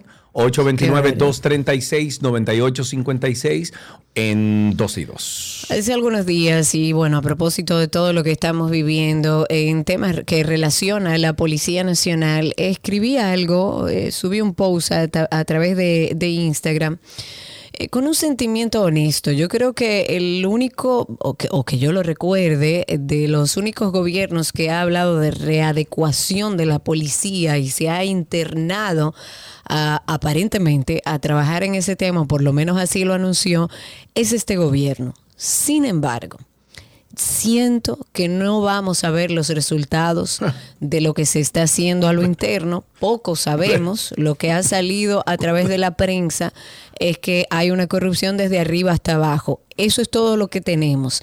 Mientras tanto, es bueno recordar que el mismo presidente dijo que quizás las cosas se pudieran poner peor en medio de esta readecuación, lo cual es lógico porque sabemos que cuando se mueve la mata, los que están hacia adentro en procesos de corrupción y haciendo actos ilegales dentro de la misma Policía Nacional van a hacer que eso no suceda.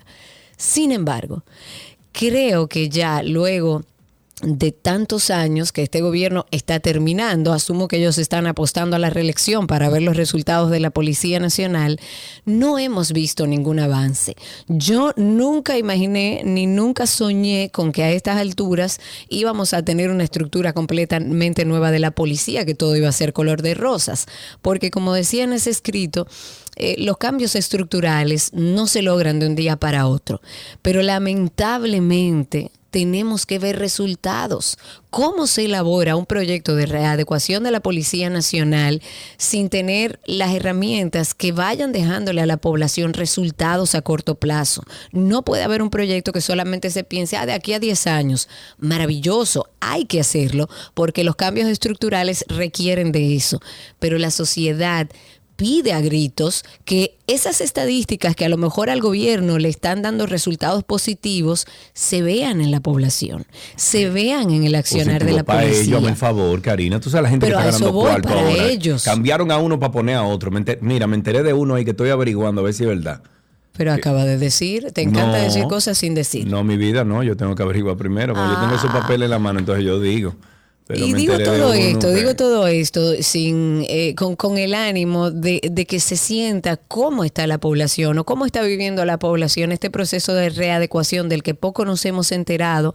Sí sabemos que la comisión que trabajó las eh, sugerencias y los pasos a dar para esta readecuación ya hace bastante tiempo entregó todo al, al Poder Ejecutivo y la verdad es que hemos visto muy pocos resultados a lo mejor todo lo contrario. Y pongo esto en contexto porque anda circulando en redes sociales un video en donde dos militares de los Estados Unidos, creo que son boricuas, aseguran que los oigan hacia dónde estamos ya. Estoy hablando de militares de los Estados Unidos hablando de los abusos de la Policía Nacional y que ellos dicen que seguirán si el pueblo no se tira a las calles tras el caso que dejó lamentablemente a un niño sin vida en el Carnaval de Santiago el pasado domingo. Yo les traje el audio para que escuchemos cómo nos vemos hacia afuera. Sinceramente, sinceramente digo de corazón, un montón allá en República Dominicana controlar lo que están matando gente hacia lo loco. Y el pueblo va a tener que tirarse a la calle, mi gente, por eso que pasó con ese niño, porque si no va a seguir pasando. Va a seguir pasando. Yo he visto, mira, yo he conocido, yo he visto allá, yo me acuerdo cuando yo fui a República Dominicana la última vez, que un guardia no paró a nosotros para pedirnos dinero, guardia, porque usted sabe que eso también lo hacen los, los, guardias que piden dinero. Papi, no paró un guardia y nos dijo, ah, tienen que darnos, no me acuerdo cuánto fue, pero fueron como mil y pico de pesos, si no, no lo dejamos ir. Que eso también es un abuso. ¿Cómo que tú andas en la calle y los guardias te paran para quitarte dinero, mano? ¿Qué es eso? Mira, es que mío, eso es un abuso. Eh, que un guardia te pare en la calle, una de ley. ¿Ustedes creen que eso está bien? Que una persona de ley te pare en la calle y te quiera quitar dinero. Si no le da dinero, ah, no, te amenazan con que te vaya a llevar preso.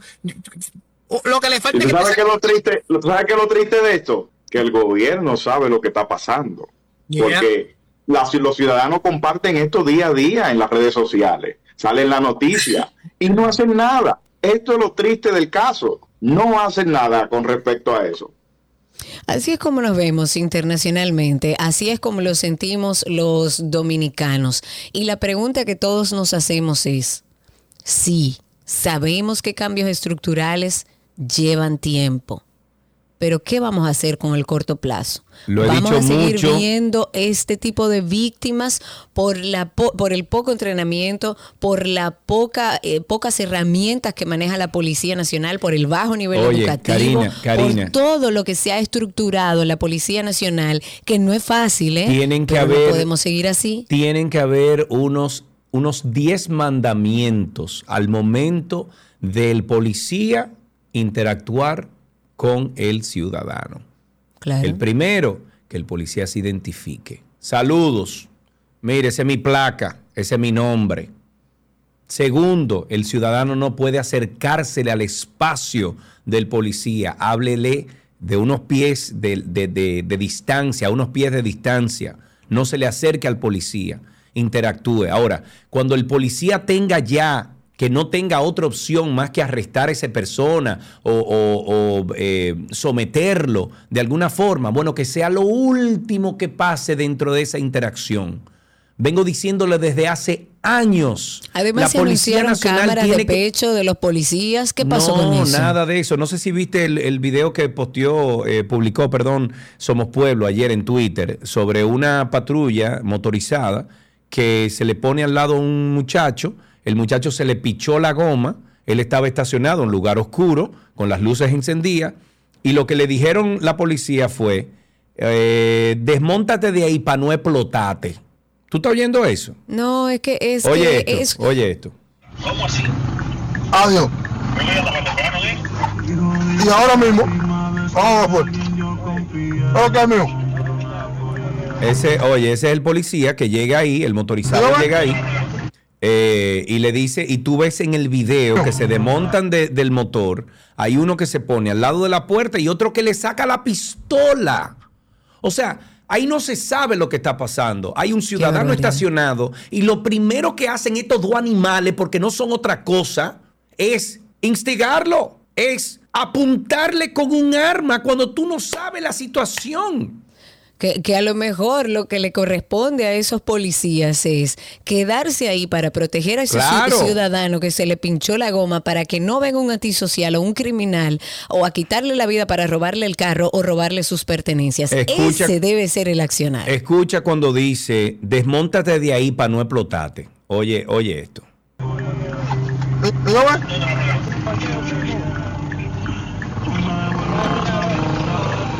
La goma te explotó. Ah, ¿cómo que te explotaba? Por eso estoy parado ahí. Pero vaya ese 10. Por la ventana no me tiro. Oye, le sobra la, la pistola. Démosle ahí. De ahí. Está hablando contigo. Démosle de ahí para no explotar. Démosle de ahí. Oye. Démosle de ahí, viejo. Démosle de ahí que está hablando contigo para no explotar. Para no hacerte explotarte aquí. No, no, no. O sea, dime tú, ¿es el comportamiento de un oficial de la ley? No, no. Y a eso Señores, la Policía Nacional hay que, hay que cerrarla, hay que armar una nueva, hay que, hay que armar una policía nueva, paralela, ir pasando poco a poco los oficiales de una a la otra y aquellos que no califican en educación, en inteligencia emocional, en manejo de crisis, en manejo de, de todo lo que tenga que ver con la policía. Que por lo menos sepan qué hacen y bajo qué fundamento trabajan. Ellos no saben ni por qué están en la Policía Nacional. Hay mucha gente que se engancha porque, sabe que se puede buscar los suyo. No, y, porque no hay otra cosa, no hay otra oportunidad. Aquí en, tú hablas con los policías. Yo he hablado con muchos y le pregunto, ¿y por qué tú te enganchaste? Me dice, mío, porque no hay otra cosa. Sí, pero eso no le, eso no le da el permiso a esas personas que a lo mejor eligen ese trabajo por necesidad de hacer lo que no es correcto. Es bueno decir que sé que hay una escuela, ya hay una escuela de formación para los policías en nuestro país.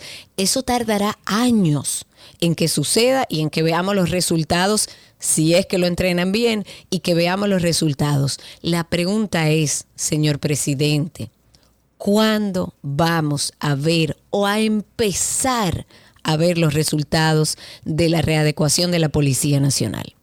Vamos a ver, tenemos dos llamadas. Ahí tenemos, a, déjame ver, Mayra creo que tiene un ratito esperando y también Margot. Eh, espérenme Margot ahí. Mayra, adelante. Hola, eh, bueno, Sergio, Karina. Nosotros, eh, aparte de recoger entonces a la policía, como ustedes están mencionando, vamos a tener que recoger a los profesores. Yo no sé en qué va a parar la investigación de la joven de Higüey, pero eh, eso está bien feo y yo pienso que eh, como nosotros sabemos ser como población tan solidarios en las redes sociales, cuando vienen casos como George Floyd, como Masa Amini, eh, el caso de Charlie Hebdo, en que todos éramos Charlie Hebdo, eh, yo creo que hay que sacar un hashtag de yo soy, eh, perdón, tengo que buscarlo porque ya yo tengo mala memoria, yo soy Esmeralda Richies y que todos seamos Esmeralda Richies hasta que no haya una más. Gracias por esa llamada. Eh, tristemente, eh, tenemos que esperar a ver qué procede en la investigación, si realmente está involucrado este maestro y si es así, si es así, lo único que me da es frustración y pena, porque ese caso, como fue tan sonado, va a llegar a término. Y si ese profesor está involucrado, va a cumplir con su condena, porque la sociedad no le va a permitir que eso siga. Pero ese es un caso, señores, de muchos casos que se dan todos los días. Aquí en este país, en la República Dominicana, la mujer está abandonada por el gobierno. Margot, está en la línea. Buenas tardes, adelante. Hola, ¿qué tal? Estoy oyendo ustedes. Gracias por esperar, Margot. Adelante. Eh, el mismo caso de Esmeralda, y señores, el punto es no ver la consecuencia. Tener relaciones sexuales, la consecuencia o es una enfermedad o es un embarazo. Siempre la va a haber, siempre está latente. Y el aborto en cualquiera de las circunstancias, como llamamos en comillas, seguro o no seguro, siempre tiene su riesgo, alto, bajo, medio, pero siempre está, porque ya el embarazo por sí es riesgoso y lo sabemos todas las que hemos dado a luz. Pero ahora yo te hago una pregunta, ¿significa que la joven tenía la te significa que la joven tiene la culpa?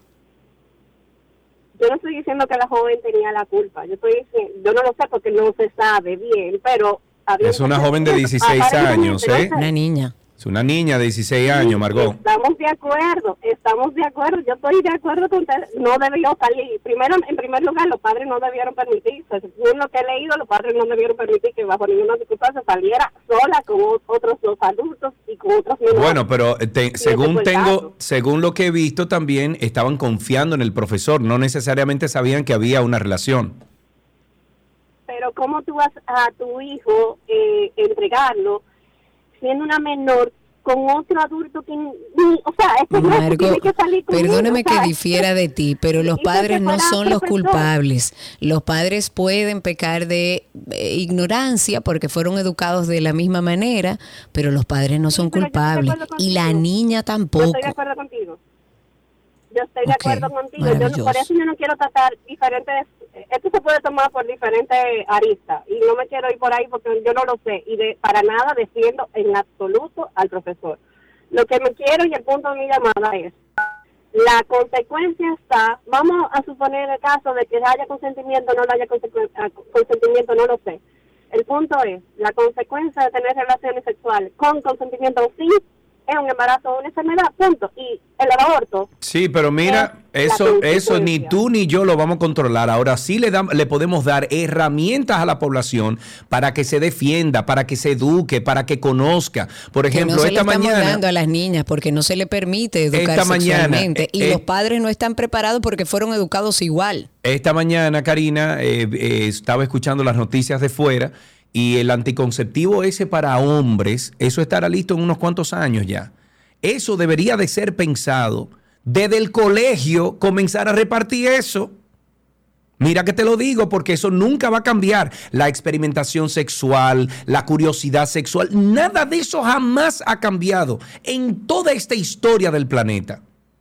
Cuando tú te comienzas como adolescente a hacer preguntas, tú que eres psicóloga sabes más de eso que yo, que la- el comportamiento humano en su... es que la en su- sexualidad es innata, es es natural lo en que el ser humano. digo. Es como ir Entonces- al baño, señores. Entonces, dale herramientas a esos jóvenes. Edúcalos sexualmente. Claro. Y, si, y si llega al punto donde hay que repartir anticonceptivo para los jóvenes y los, eh, o sea, los y las jóvenes dominicanos, que se haga. Que se haga.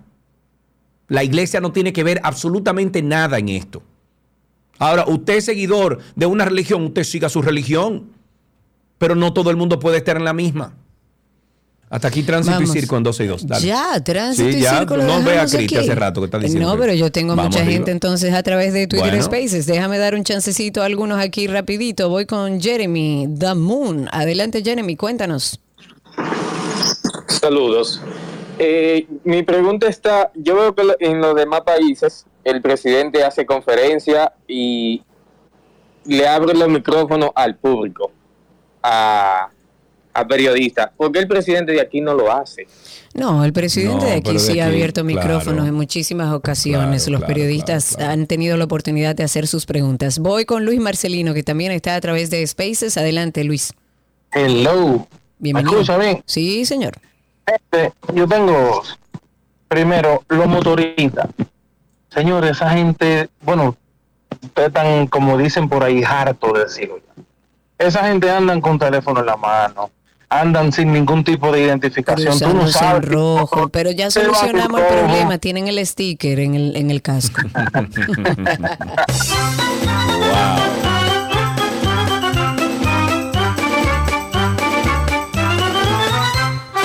Vámonos con nuestro amigo Joaquín. Adelante, Joaquín, y contigo terminamos. Cuéntanos. Mm, Buenas tardes, Sergio. Buenas tardes, Karina. Bienvenido, cuéntanos. Eh, lo de la policía, como yo siempre lo he dicho, se va a cambiar cuando terminen de sacar todos los- a todos los delincuentes que en el gobierno de Balaguer, que acabó con la delincuencia, lo metió todo para adentro. Nada más de esa manera se va a acabar la delincuencia.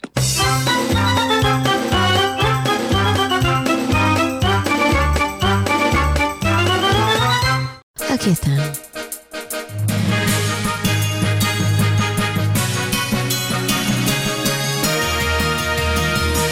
Algunas noticias actualizadas. Me voy, por ejemplo, con que el Colegio de Abogados de la República Dominicana denunció que existe complicidad entre autoridades civiles, militares y empresarios en la sustitución masiva de mano de obra local por obreros haitianos indocumentados en los sectores agrícolas y de la construcción. El presidente del gremio, Miguel Surum Hernández, dijo que esa complicidad se constituye en una actividad criminal de tráfico ilegal de migrantes, sancionado hasta con 20 años de cárcel por la propia ley 13703 sobre tráfico lícito de migrantes y trata de personas.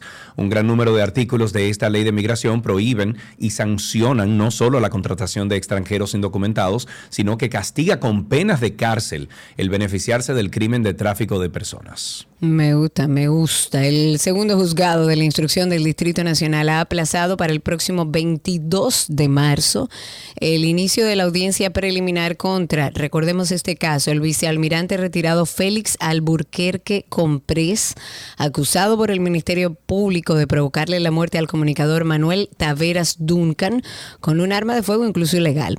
La jueza adoptó esta decisión para la notificación de documentos de ambas partes. El Ministerio Público resaltó que cuenta con pruebas suficientes que vinculan a Alburquerque Comprés al hecho. En la audiencia, este órgano acusador estuvo representado por los fiscales María Silvestre, Magali Sánchez y Laura Vargas. El 31 de agosto sucedió esto en el año 2022, o sea, el año pasado. El acusado recibió un año de prisión preventiva para cumplirlo en el Centro de Corrección y Rehabilitación Najayo Hombres en San Cristóbal. Recordemos que Alburquerque Comprés le quitó la vida al comunicador Manuel Duncan el 19 de agosto, aproximadamente a las 2.30 de la madrugada. Entre los delitos que serán castigados por el Código Penal aprobado en dos lecturas por el Senado de la República está la tipificación a la estafa piramidal, que bueno, las lesiones permanentes provocadas por sustancias químicas, como el ácido del diablo, que bueno también, sanciona de forma más severa el feminicidio, que bueno, el castigo al hostigamiento o bullying, entre otros delitos. Eh, dentro de las eh, modificaciones que presenta la normativa está el castigo de al hostigamiento o bullying como conductas que serán sancionadas con medidas socioeducativas, prisión menor y multas en caso de reincidencia por una persona mayor de edad se sanciona con prisión mayor. La pieza que contiene más de 400 artículos fue aprobada con 23 sí y 3 no y busca fortalecer el Estado social y democrático de derecho a fin de dotar a la República Dominicana de un ordenamiento jurídico moderno. Buena suerte si esos jueces no están a la par con esos tiempos. Bueno, los jueces en República Dominicana, bueno, no quiero generalizar, pero bueno. Bueno, lo que pasa es que usted, yo lo voy a mandar a usted a la cárcel porque. Ay, sí, porque un señor me dio un dinerito ahí para que lo mandara para allá.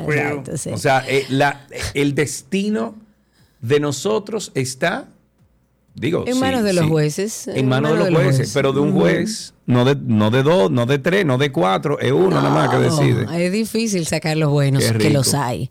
El director general de la Organización Mundial de la Salud ha anunciado en el día de hoy que ellos han decidido, o se ha decidido mantener por ahora la emergencia internacional por la viruela del mono, que recuerden ha sido rebautizada como MPOX por la Organización Mundial de la Salud. Esto pese a la baja de casos a nivel global. Hay un comité de expertos, se reunieron el viernes 10 de febrero, que aconsejó al director general de la OMS a que se mantenga el más alto nivel de alerta, por lo que van a continuar al menos hasta, el, hasta la siguiente reunión que podría convocarse en unos tres meses más o menos. El director ejecutivo del Instituto Dominicano de Prevención y Protección de Riesgos Laborales informó que 1.388 eh, familias empezaron a ser beneficiados con la medida adoptada por el Consejo Nacional de la Seguridad Social de elevar a un mínimo de 8 mil pesos las pensiones por discapacidad permanente y sobrevivencia. El doctor Solís dijo que con este acto de justicia aprobado por el Consejo Nacional de Seguridad Social se está honrando el compromiso hecho de proporcionar bienestar y mejorar las condiciones de los dominicanos, ya que había pensiones de apenas 1.500 pesos y a partir del pasado mes de enero se elevó a 8 mil. Y finalmente, 18 meses de prisión por estafa con criptomonedas. El Ministerio Público ha solicitado medida de coerción que consiste en 18 meses de prisión preventiva contra Jairo González, acusado de estafar a 142 personas con una suma que asciende a más de 100 millones de dólares. Según los abogados Moisés Torres y Manuel Rivera, representantes de cinco de las víctimas a la que estafó con unos 300 mil dólares, este órgano persecutor solicitó la complejidad del caso por la eh, multiplicidad de las víctimas, porque creo que hay más de 50. Algunos de los estafados que esperaban en los pasillos ahí del Palacio de Justicia en Ciudad Nueva dijeron que invirtieron alrededor de 90 mil dólares y 1.4 millones de pesos de forma individual y que esperan que le devuelvan su dinero. Con esto finalizamos estas noticias actualizadas aquí en 12 y 2.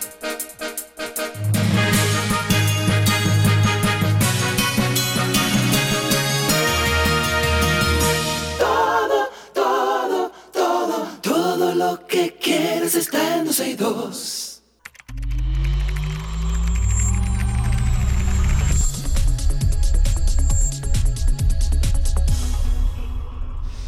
Ahora sí vamos a ver si logramos nuestro segmento de artículos tecnológicos con Víctor Prieto. Víctor, vamos a iniciar inmediatamente con lo que habías iniciado contando sobre que agarraron ahí, Camán ahí, luego de manejar ebrio a una persona por su iPhone. Cuéntanos un poco sobre eso. Esto fue en Nueva Zelanda y bueno, la persona sencillamente como tenía eso activado en su teléfono, automáticamente se llamó a las autoridades para que fueran a, ver qué pasó. Obviamente él había chocado con, un aro y todo lo demás, y bueno, le hacen la prueba ahí mismo y sale positivo, entonces ya tú sabes que lo, pudieron atrapar solamente porque el teléfono llamó automáticamente, pero obviamente era para preservar su seguridad y todo lo demás.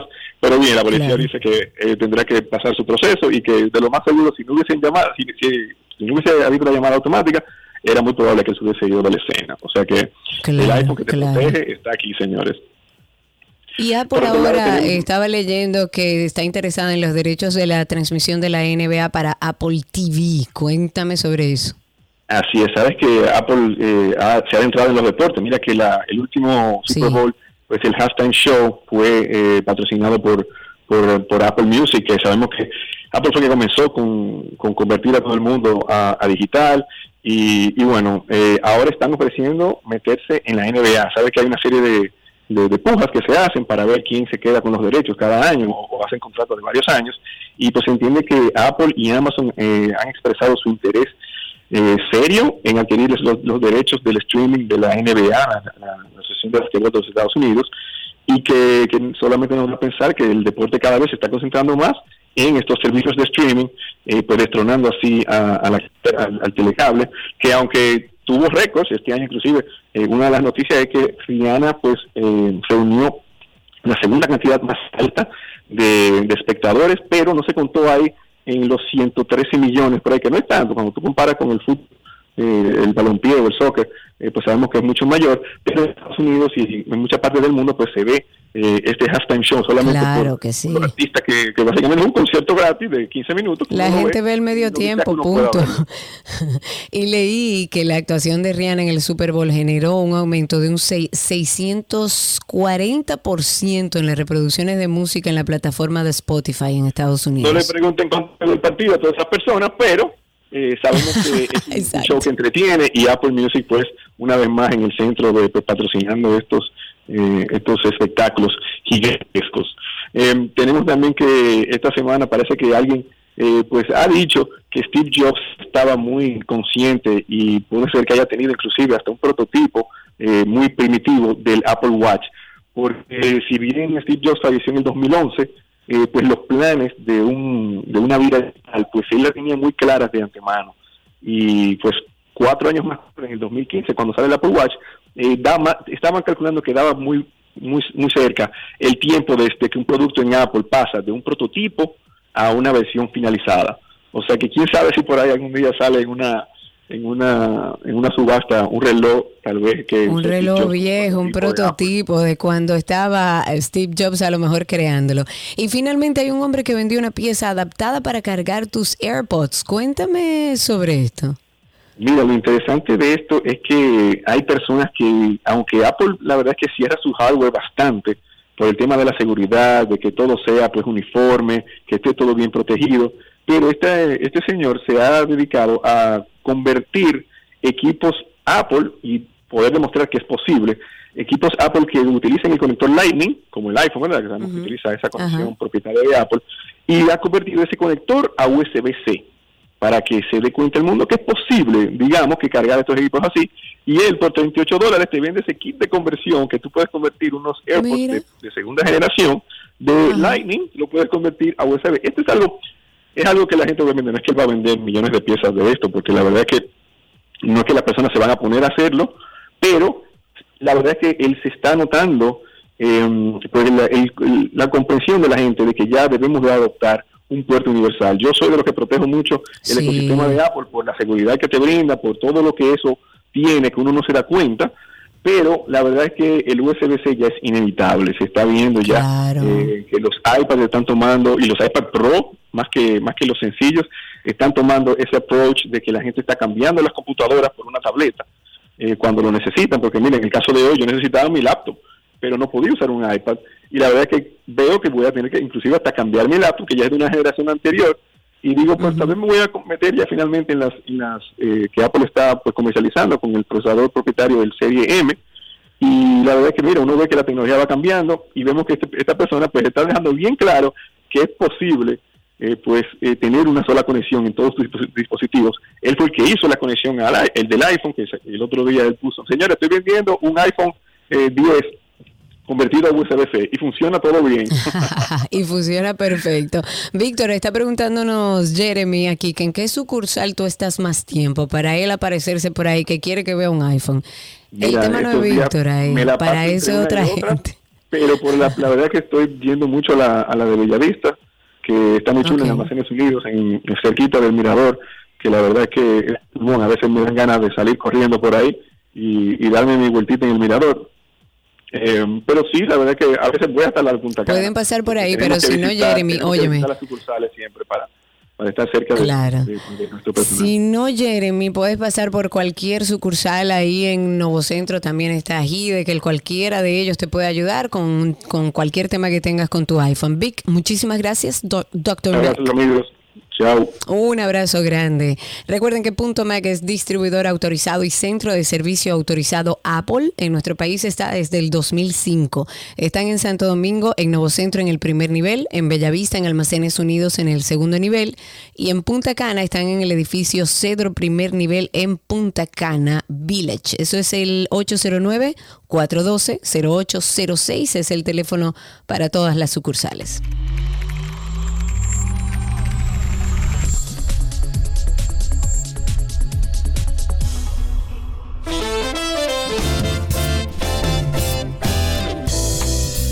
Hasta tomorrow, señores, jueves. Adiós, anden por la sombrita. Sí, señor. Recuerden nuestro podcast de Karina y Sergio After Dark y mañana nos encontramos aquí en este mismo dial. Además, recuerden que a través de nuestras redes se pueden comunicar con nosotros. En todas las redes sociales estamos como 12 y 2, Karina Larrauri y Sergio Carlo. Bye bye.